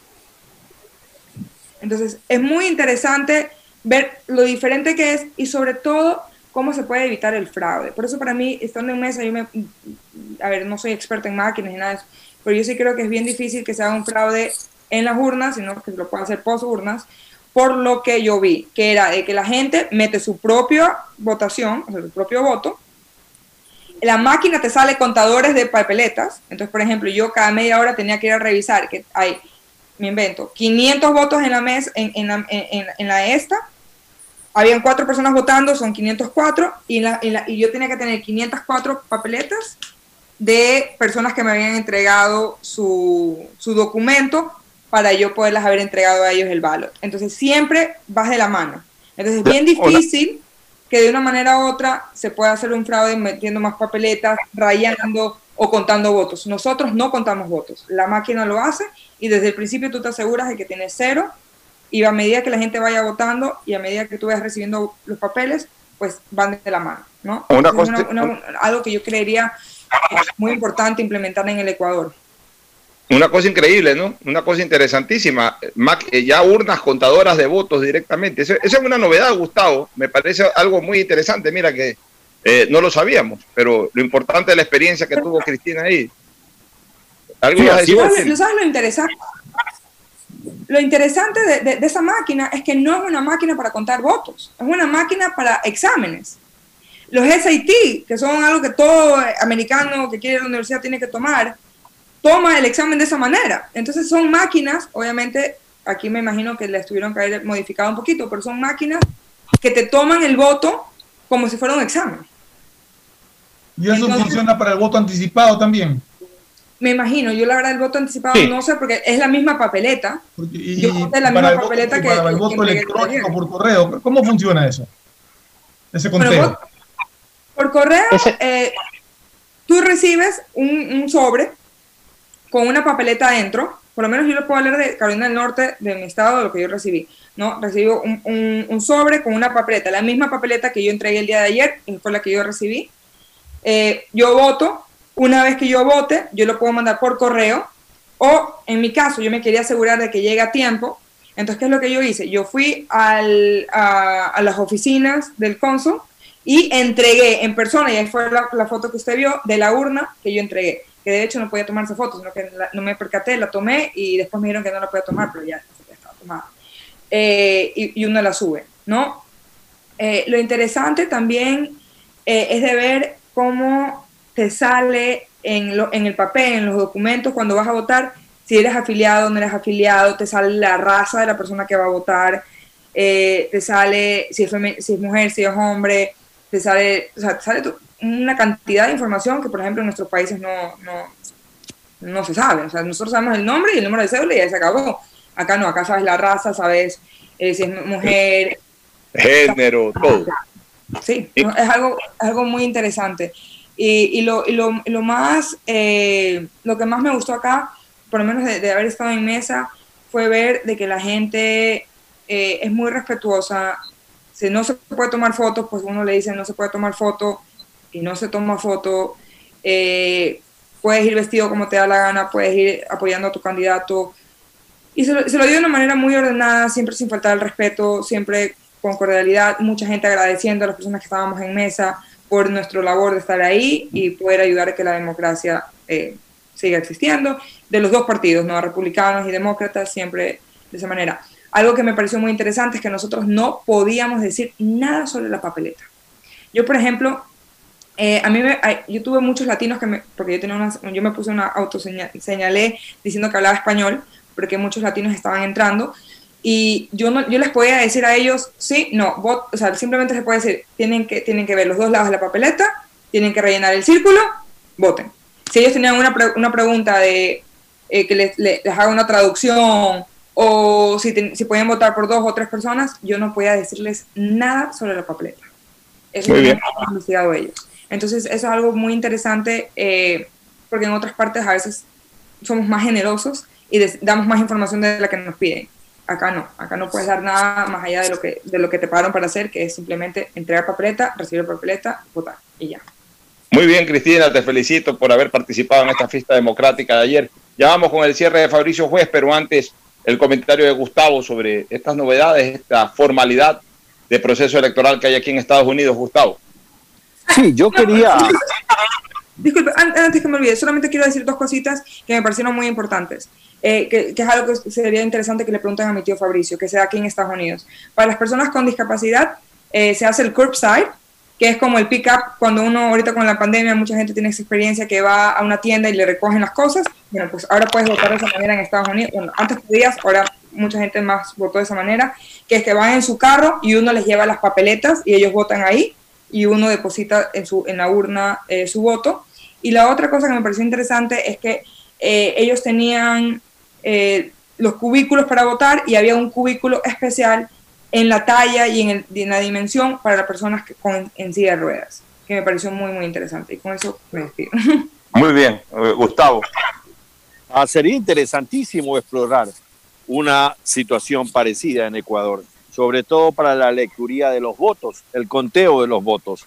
Eso implica un diseño de una papeleta y una educación. Nosotros estamos acostumbrados a marcar en cruz y habría que un proceso como este que elevaría notablemente la transparencia electoral, tendríamos que tener una campaña educativa de informar a la gente cómo votar en el futuro. Pero por sobre todo, Alfonso, hay muchos radioescuchas que se deben estar preguntando ¿y por qué tanta importancia a, la cobertura de la votación en Estados Unidos? Aquí Estados Unidos no solo está eligiendo un presidente de la República, aquí el mundo libre, el mundo democrático, mira con gran atención qué está pasando en el proceso electoral de la, una de las democracias más antiguas del mundo, porque Estados Unidos nunca ha variado ni su visión fundacional de, los, de los padres de la patria, por llamarlo así, respecto a lo que ha pasado en otros países que han pasado de repúblicas a- a- a- a tener reyes, etcétera, o a la inversa. Estados Unidos, no hay duda, es el líder del mundo libre y todo lo que pase en estos días, en estas horas dentro de su país, va a impactar e influenciar en amplias zonas del mundo. ¿Qué va a pasar con las relaciones en Medio Oriente? ¿Qué va a suceder respecto a América Latina? Ojalá que sigan demostrando preocupación, porque desde que la Guerra Fría terminó, Estados Unidos dejó de mirar con la atención que anteriormente miraba a América Latina. En esa línea, el mundo, no te voy a decir que ha contenido el aliento. He visto algunas, eh, por ejemplo, el ministro de Defensa de Alemania acaba de hacer unas declaraciones esperando que la situación democrática electoral en Estados Unidos se concluya en niveles de paz y que no se vaya a dividir lo que alguna vez Abraham Lincoln dijo, la casa dividida, Alfonso. Así es, Gustavo. Este, Fabricio, ya en tu despedida, un comentario final, esto no está definido, esto hay que esperar voto a voto, esto es photo finish. Eh, tu análisis final, Fabricio, muy breve. Gracias, Alfonso. Claro, no, eh, es muy fácil, eh, eh, sería muy fácil e irresponsable en este momento declarar a cualquiera de los dos candidatos ganadores. Todo depende de la matemática y ahorita y del conteo. yo pienso, no creo que esto se va a, dilatar por semanas. Yo creo que para el viernes ah, o antes del viernes vamos a tener una, una figura más clara, porque ya les digo, falta Nevada y falta Pensilvania, independientemente de lo que pase con Wisconsin ah, o Michigan, ¿no? que son los estados que ahorita los porcentajes de distancia son casi similares. ¿no? Eh, rápido. las cosas en, estos instantes, Fabricio? ¿Cómo, cómo cerramos este programa? ¿Cómo eh, están los votos del colegio electoral? Si, si vamos por, la, por tres estados, correcto. En este momento hay seis estados en disputas, ¿no? Eh, la, la tendencia de Nevada, Wisconsin y Michigan es que eh, se, se, se, topa para Biden, ¿correcto? La escala para Georgia... ¿no, Fabricio? ¿Perdón? La diferencia menos de medio punto. menos entre, entre, entre un punto o medio punto de diferencia. Por eso es que es una tendencia simplemente que se inclina. No estoy diciendo que, está, que va a ganar Biden, ¿no? Simplemente los porcentajes ahorita rápido les digo, en, en, Wisconsin Biden lidera con 49.6 contra 48.9 de, de, Trump.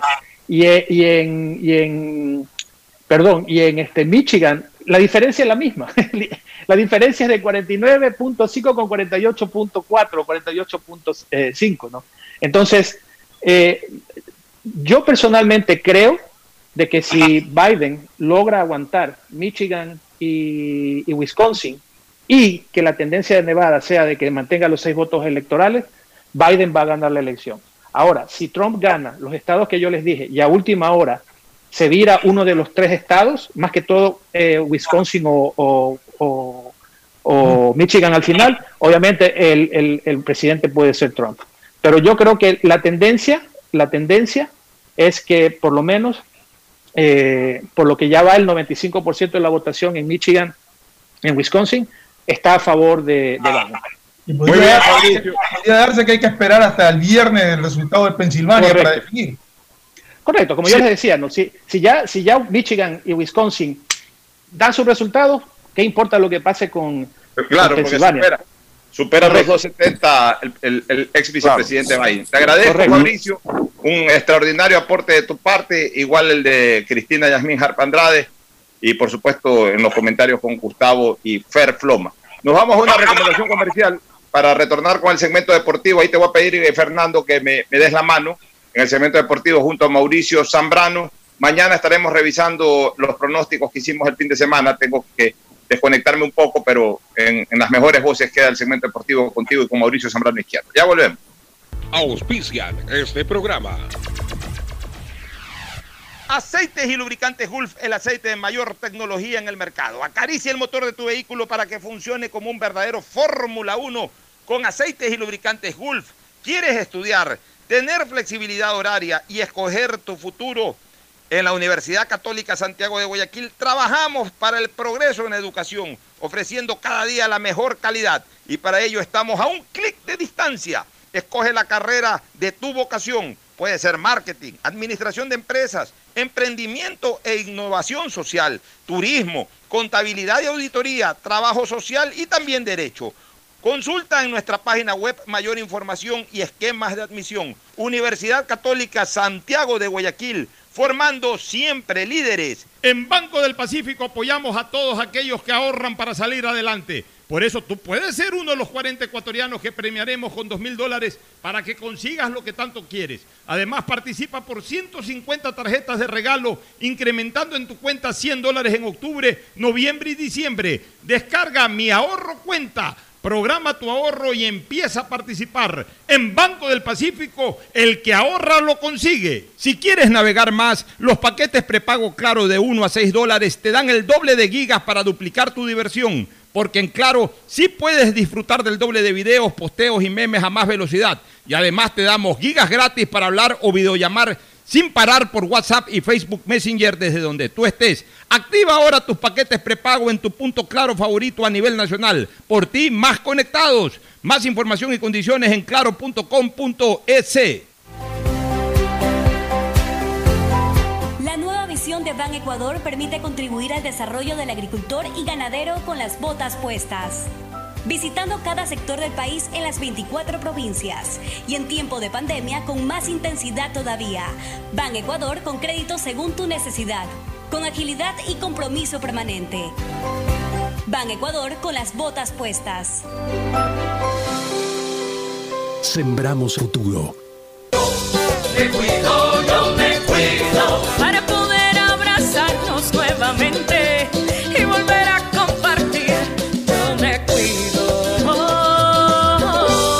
Un aporte a la ciudadanía de Seguro Sucre, tu lugar seguro.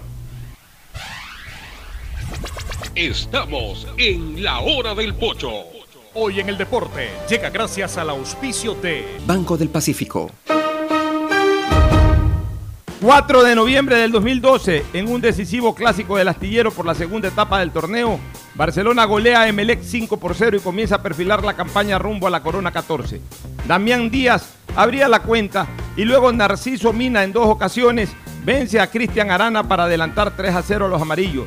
Posteriormente un penal cobrado por Michael Arroyo subió la cuenta y finalmente el Quito Díaz logra su doblete y cierra el rosario de una victoria inolvidable para la popular afición amarilla. Por las mancuernas y guantes serían 35 dólares. Perfecto. Voy a pagar con BDP Wallet. El código, por favor. 112410.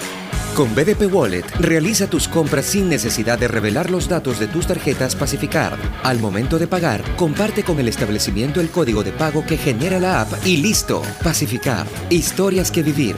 Banco del Pacífico.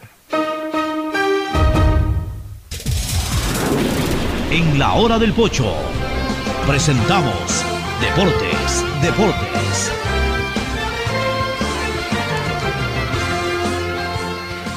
Hola, hola, ¿qué tal? ¿Cómo están? Buen día con todos. ¿Cómo está Fernando? Buenos días. Ya estamos aquí para comentar un poco de los partidos. Ya el día de mañana eh, quedamos para revisar los pronósticos de cómo nos, cómo quedamos eh, durante el fin de semana. Antes de, antes de entrar en el fútbol, Quería comentar que hoy día Richard Carapaz mantuvo su, posición, sigue segundo en la general, a 39 segundos de Roglic. Eh, entraron todos en pelotón, como se esperaba. Esta era una, una etapa en que siempre hay gente que se da la fuga, que son los que ganan las etapas, pero el pelotón donde va eh, el líder entraron todos los que están peleando la Vuelta a España, entraron juntos, o sea que no varió, no hubo cambio de posición, ni aumento, ni disminución de ventaja. Eh, yo me imaginaba esta etapa de esa manera y vamos a ver mañana si es que, si es que hay sorpresas, pero esto es peleando hasta el final y yo creo que Carapaz tiene mucho chance todavía de poder eh, concretar eh, un triunfo en la vuelta.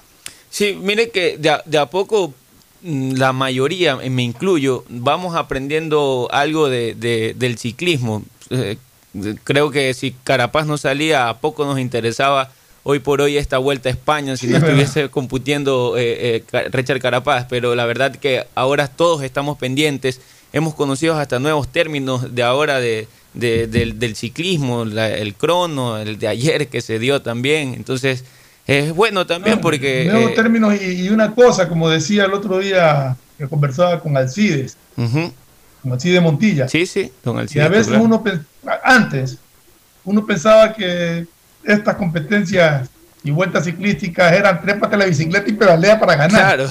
Y no, tiene muchísimo de estrategia, muchísimo Exactamente. de saber en qué etapa tienes que, que poder realizar un escape o en qué etapa tienes que sumarte al pelotón para ir avanzando. O sea, realmente es estrategia de equipo, tienes compañeros que te ayudan, que te van abriendo caminos, generando huecos para que pases, dejando el camino un poco cerrado para los otros sin que sea violación. O sea, realmente aprendes mucho. Sí, sí, exactamente, Fernando, estoy de acuerdo. Y hoy eh, Carapaz, como usted ya dijo, llegó ahí junto junto con Roglic, atrás nomás de, de la llanta de Roglic, Carapaz y se mantiene en, su, en la segunda posición y Roglic mantiene eh, el primer lugar. Le cuento que eh, hay novedades ya luego de... O comentamos primero los partidos que se dieron el fin de semana, Fernando. ¿Cómo, cómo cree que, que sería no lo sé si los partidos del fin de semana los comentaríamos mañana cuando los- veamos el pronóstico junto con Pocho. Perfecto. Entonces vamos ah, con las Veamos, novedades. hablemos un poquito de lo que pasó ayer. Eh, en un muy buen partido, el Real Madrid derrotó al Inter 3-2. Sí. No sé. Sí, si lo pudimos ver el ver, partido. por supuesto, sí. Iba ganando 2 a 0 el Real Madrid. Sí, después se puso 2 a 2 el partido y, ya casi sobre el final una escapada de Vinicio que es rapidísimo y un pase al otro lado donde entraba Rodrigo que definió muy bien, le dio el triunfo al Real Madrid, pero complicado ese grupo que se pensaba que era un grupo fácil donde Real Madrid e Inter iban a marcar mucha diferencia y resulta que Inter está sumido ahorita en el fondo de, de la tabla y, y Real Madrid ahí va avanzando, aunque ahora toca la revancha en, en, en Milán. Vamos a ver si Real Madrid puede sacar un resultado favorable o si el Inter trata de recuperar. En todo caso, yo creo, contrario a los pronósticos iniciales, yo creo que uno de los dos se va a quedar. Sí, sí, eh, eh, porque mire, eh, se ubican, o sea, igual todavía está un poco ajustada la tabla. El, Sí, el tiene 5 puntos, el Shakhtar tiene 4, Real Madrid también tiene 4, pero está abajo por gol diferencia y el Inter tiene 2.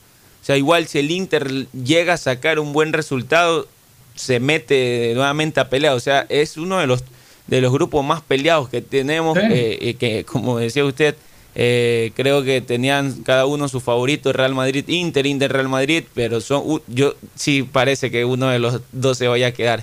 Vamos a ver cuál será, pero eh, está peleadísimo. Y el Real Madrid ayer con Sergio Ramos que llegó a los 100 goles. 100 goles de Sergio Ramos, un central. Está Un central. Sí, lo, lo empató a Morientes, si no estoy equivocado. Lo empató al Moro Morientes. Ya. Está a uno, me parece, de superarlo. Eh, eh, por ahí más o menos va. Y está como a cinco o seis goles de, de superar a, a Ronaldo el fenómeno. Y hay gente que lo critica Ramos, No, que no, lo no. cuestiona, mejor dicho. No, no, Ramos es un. Cosa del fútbol, ¿no? Sí, sí, Ramos es un gran central. Bueno, Lo que sí hay que. Mañana hay Copa Sudamericana. Juega Mañana Emelec. tenemos Emelec luchando por una clasificación que viene con la ventaja de, de su triunfo como, como visitante. Esperemos que pueda hacer respetar su localía y, y nos regale una clasificación a la siguiente etapa. Bueno, que Melec presentó novedades este fin de semana o durante o esta semana entre lunes y martes, que ya se hablaba de un nuevo jugador. Curioso, un jugador guineano español, se llama eh, Al, Al Asane Van, ex pertene- Goura, sí. ajá, perteneciente al Rayo Vallecano de España. Es un jugador que se formó en España, o sea, Sí. no es que, que era profesional en, en Guinea y se fue a España, no, se formó en España. Desde los Seguramente- 14 años creo que entró a las divisiones menores del Rayo Vallecano. Seguramente conocido por los hermanos Rescalvo, que también son de España, ¿no? Muy Eh, probablemente lo, lo vieron allá. o- Exactamente. y todo. Luego ha sido seleccionado en su país, sí, pero, pero su, su carrera futbolística, su desarrollo futbolístico siempre fue en España. Mire, para contarles datos nomás de, de Van Goura, eh, tiene 28 años, una posición extremo. Él entra por Edwin Pernía, que a propósito ayer tuvo su último entrenamiento con Emelec. Eh, ¿Qué pasó con Pernilla? ¿Se, se va cedido? Porque creo que tenía contrato Claro, hasta, todavía, fin- hasta final de año. Eh, es lo único que se conoció ayer es que Edwin Pernía eh, hasta ayer nomás eh, tre- entrenó con Emelec. Igualmente el, el contrato de Pernía es, eh, queda- era hasta junio. Hasta diciembre. Pero era hasta junio antes. Eh, Claro. Se llegó hasta diciembre por el tema de la pandemia, me parece. Y, y yo creo que habrán terminado porque ya estamos a, a un mes de que se culmine el campeonato. Y este, él- él entró por Edwin Pernía porque Melec tiene todos los puestos ocupados de, de- extranjeros. Y bueno, seguíamos con 28 años, es extremo, ha jugado en el Rayo Bellacano, en el Granada, eh, ha jugado en Francia, en el Reims, en el Unión Deportivo Almería, también de España, en Canadá, en Whitcaps, eh, Vancouver Whitcaps se llama el equipo de Canadá, en el Club Deportivo Lugo también de España y en la Selección Nacional de Guinea. Entonces vamos a ver cómo le va a Emelec, esperemos acierte en esta nueva contratación. Creo que tío, que este lo llega mañana, tengo entendido. a- Hoy está en Quito, me parece. Ya mañana, ¿Ah? me parece que hoy llega a Quito y ya mañana estaría en Guayaquil. Exacto, yo tengo entendido que mañana estará acá en Guayaquil y se incorporará, me imagino, de inmediato a a Emelec, pero en todo caso, eh, eh, el otro tema de Emelec es que ya Urbano solucionó su problema disciplinario con, con el técnico y ya está a disposición para, para los partidos que tiene Emelec tanto en Copa como en Campeonato, ¿no? Exactamente, como bien usted lo decía, que Melec en estos momentos no está para, como para perder ciertos jugadores. Me parece que la infracción de Urbano por ahí eh, se pudo. Bueno, lo bueno es que se terminó solucionando, se pudo, se pudo conversar y esperemos no haya eh, quedado en rencores con el jugador y, y cuerpo técnico. Mauricio. No, yo no creo que ya, si ya solucionaron el Eh, problema, no creo que, tenemos que ya pase a, tenemos a, a- a a mayores Pocho Fernando, lo tenemos a que ya Pochito. está solucionado y que se podrá contar con el jugador que yo nomás le hace falta al equipo igual porque Emelec redujo su plantilla notoriamente y necesita de todo y cada uno de los jugadores que, que le integran. O sea, eh, bueno, mañana analizaremos el, el Fernando, partido porque tenemos, realmente Eh, tenemos, a, a- tenemos a Pochito en, en la línea ya. Está Pocho, ¿qué Sí. Pocho? Sí, sí, sí, ya resolvió un asunto que tenía. Pa- para no desperdiciarlo del pronóstico, primer día laborable después del pronóstico. Vamos a ver cómo nos fue. Deportivo Cuenca al Nacional, Mauricio. El Depor- Resultado. Deportivo Cuenca el Nacional, déjeme que lo, le guardé la imagen. Guardé, Empataron. guardé la imagen. De- empataron 0-0, así es. Ya, empataron 0 a 0. Los tres, Sí. los tres marchamos ahí. Me, me fue Le pésimo pusimos a este- Deportivo este- esta Cuenca porque venía en alza. Marchamos. Muchurruna, técnico universitario. Ganó el técnico universitario 1 a 0, correcto. Ganó el técnico el partido de visita.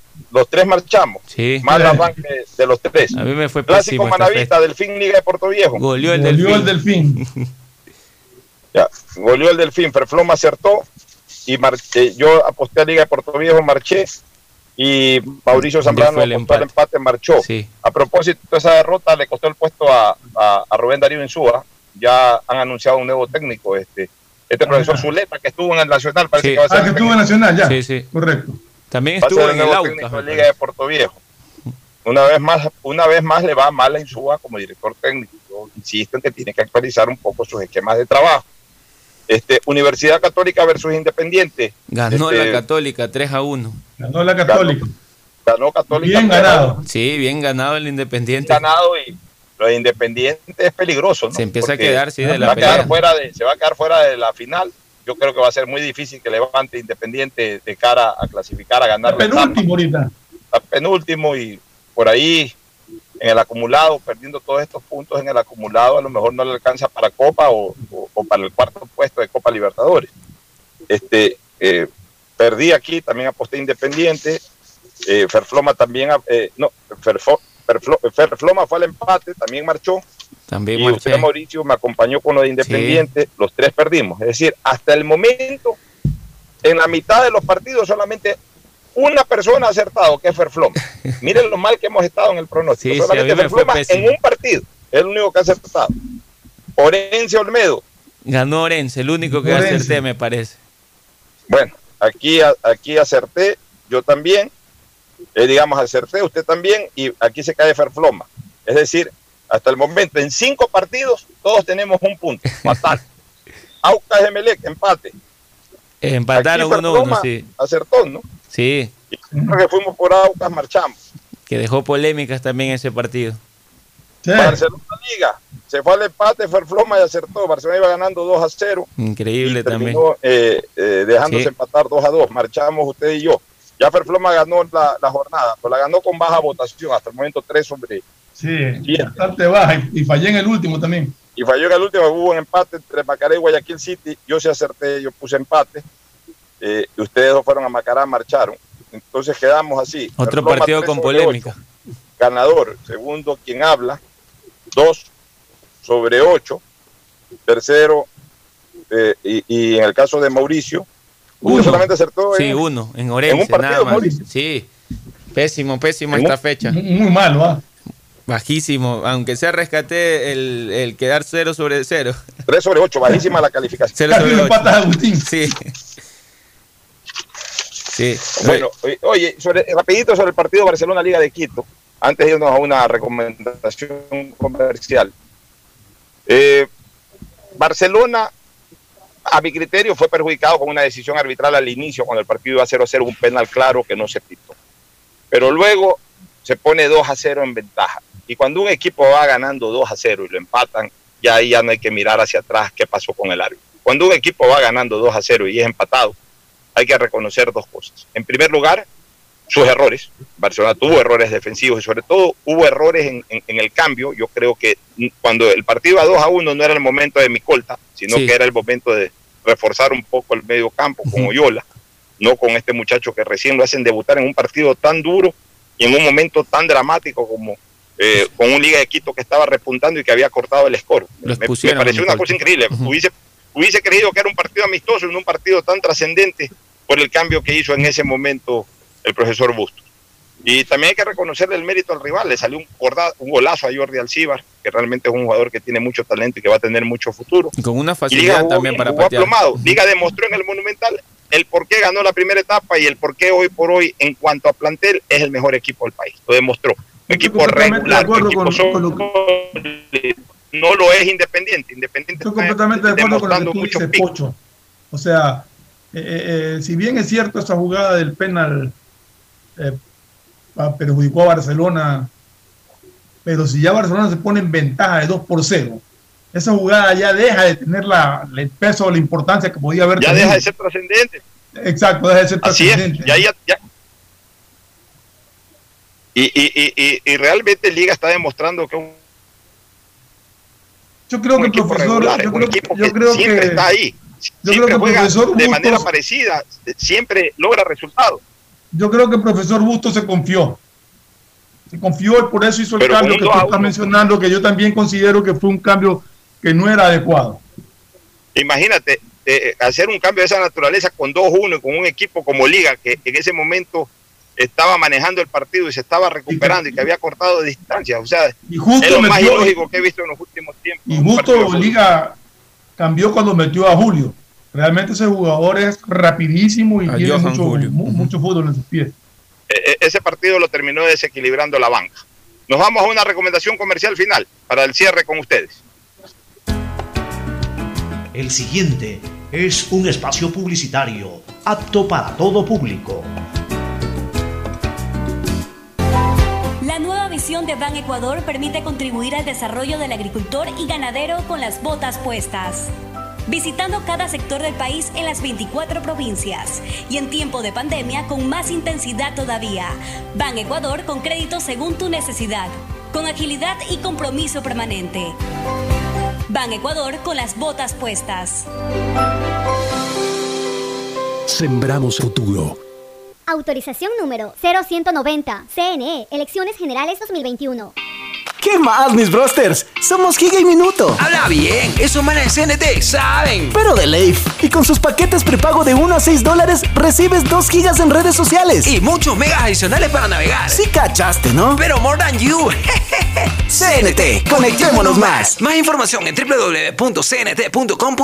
Si quieres navegar más, los paquetes prepago Claro de 1 a 6 dólares te dan el doble de gigas para duplicar tu diversión. Porque en Claro sí puedes disfrutar del doble de videos, posteos y memes a más velocidad. Y además te damos gigas gratis para hablar o videollamar sin parar por WhatsApp y Facebook Messenger desde donde tú estés. Activa ahora tus paquetes prepago en tu punto claro favorito a nivel nacional. Por ti, más conectados. Más información y condiciones en claro.com.es. Esto aún no termina.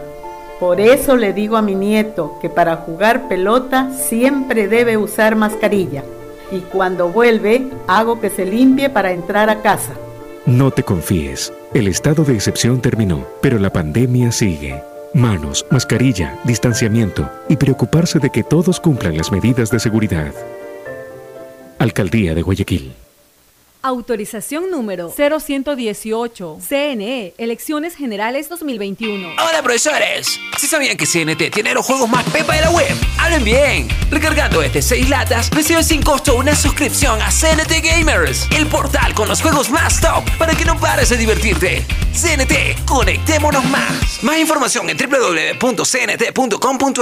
Si quieres estudiar, tener flexibilidad horaria y escoger tu futuro, en la Universidad Católica Santiago de Guayaquil trabajamos por el progreso en educación, ofreciendo cada día la mejor calidad. Estamos a un clic de distancia. Contamos con las carreras de marketing, administración de empresa, emprendimiento e innovación social, turismo, contabilidad y auditoría, trabajo social y derecho. Sistema de Educación a Distancia de la Universidad Católica Santiago de Guayaquil, formando líderes siempre. Si vas a salir de casa, recuerda tomar las siguientes medidas. Usa mascarilla. Ten siempre a mano gel antibacterial. Mantén dos metros de distancia. Evita usar efectivo. Y si vas a pagar con tarjeta, utiliza Pacificard Contactless, porque te acercan a lo que te gusta sin contacto. La tecnología Contactless de Pacificar Crédito y Débito te permiten realizar pagos de forma rápida y segura. Solo tienes que acercar la tarjeta al sistema de pago y listo. Pacificard. Historias que vivir. Banco del Pacífico.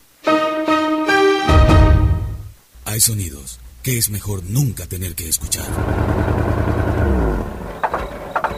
Porque cada motor es diferente. Desde hace 104 años, Lubricantes Gulf mantiene la más alta tecnología y calidad en línea de aceites para motores a diésel y gasolina. Está hecho con una fórmula especial para dar excelente protección a todo tipo de motores, evitando el desgaste prematuro de pistones, anillos y árbol de levas, ayudando a mantener limpio el motor y libre de depósitos que se forman por las altas o bajas temperaturas. Dele a su motor lo que se merece.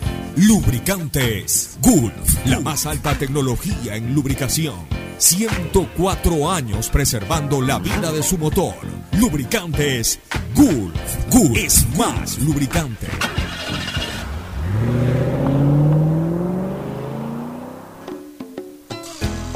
Fin del espacio publicitario. Usted está escuchando un programa de opinión, categoría O, apto para todo público.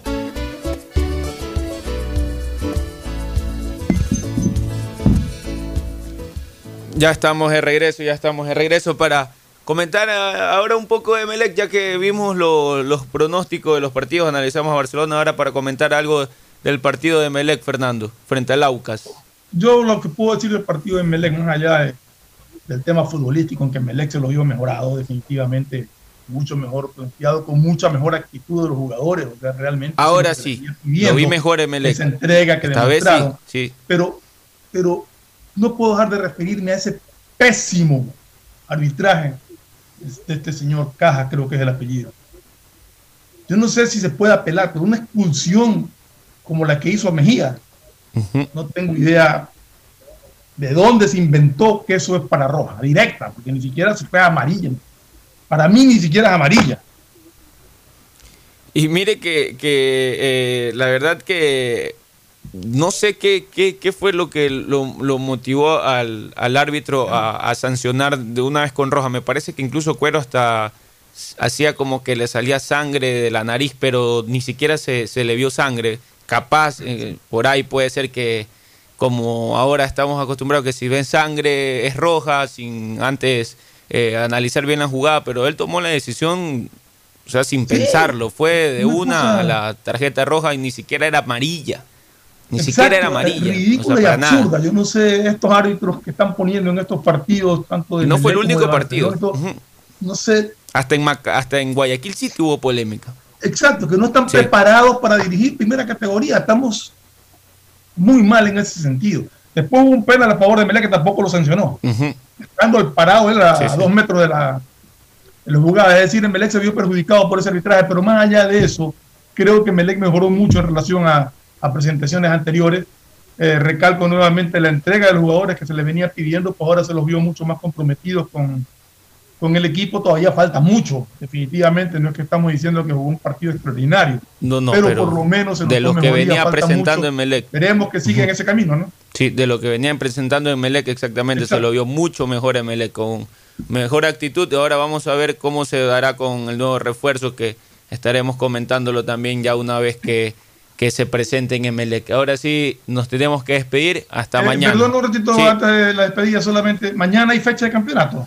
Sí, mañana hay fecha de campeonato, exactamente. Mañana la, hacemos los pronósticos. Mañana inicia dos, partidos. hay fecha de campeonato y Copa Sudamericana. Sí, y hoy juega el Barça de España eh, a las 3 de la tarde, Champions League, atentos. Gracias por su sintonía. Este programa fue auspiciado por Aceites y Lubricantes Gulf, el aceite de mayor tecnología en el mercado. Si quieres navegar más, los paquetes prepago Claro de 1 a 6 dólares te dan el doble de gigas para duplicar tu diversión. Activa ahora tus paquetes prepago en tu punto Claro favorito a nivel nacional. Por ti, más conectados. Universidad Católica Santiago de Guayaquil y su plan de educación a distancia, formando siempre líderes. En Banco del Pacífico apoyamos a los que ahorran para salir adelante. 40 ecuatorianos serán premiados con 2 mil dólares por sus ahorros para que consigan lo que quieren. Si aún no tienes cuenta, ábrela a través de la APP Onboard BDP. Banco del Pacífico, el que ahorra lo consigue. Ban Ecuador con la nueva visión que permite contribuir al desarrollo del agricultor y ganadero con las botas puestas. Ban Ecuador con crédito según tu necesidad, con agilidad y compromiso permanente, sembrando futuro. Me cuido, yo me cuido para poder abrazarnos nuevamente y volver a compartir. Yo me cuido. Un aporte a la ciudadanía de Seguro Sucre, tu lugar seguro. Este fue un espacio contratado. Radio Atalaya no se solidariza necesariamente con las opiniones aquí vertidas. Hoy en el deporte llega gracias al auspicio de Banco del Pacífico. 4 de noviembre del 2012, en un decisivo clásico del astillero por la segunda etapa del torneo, Barcelona golea a Emelec 5 por 0 y comienza a perfilar la campaña rumbo a la Corona 14. Damián Díaz abría la cuenta y luego Narciso Mina en dos ocasiones vence a Cristian Arana para adelantar 3 a 0 a los amarillos.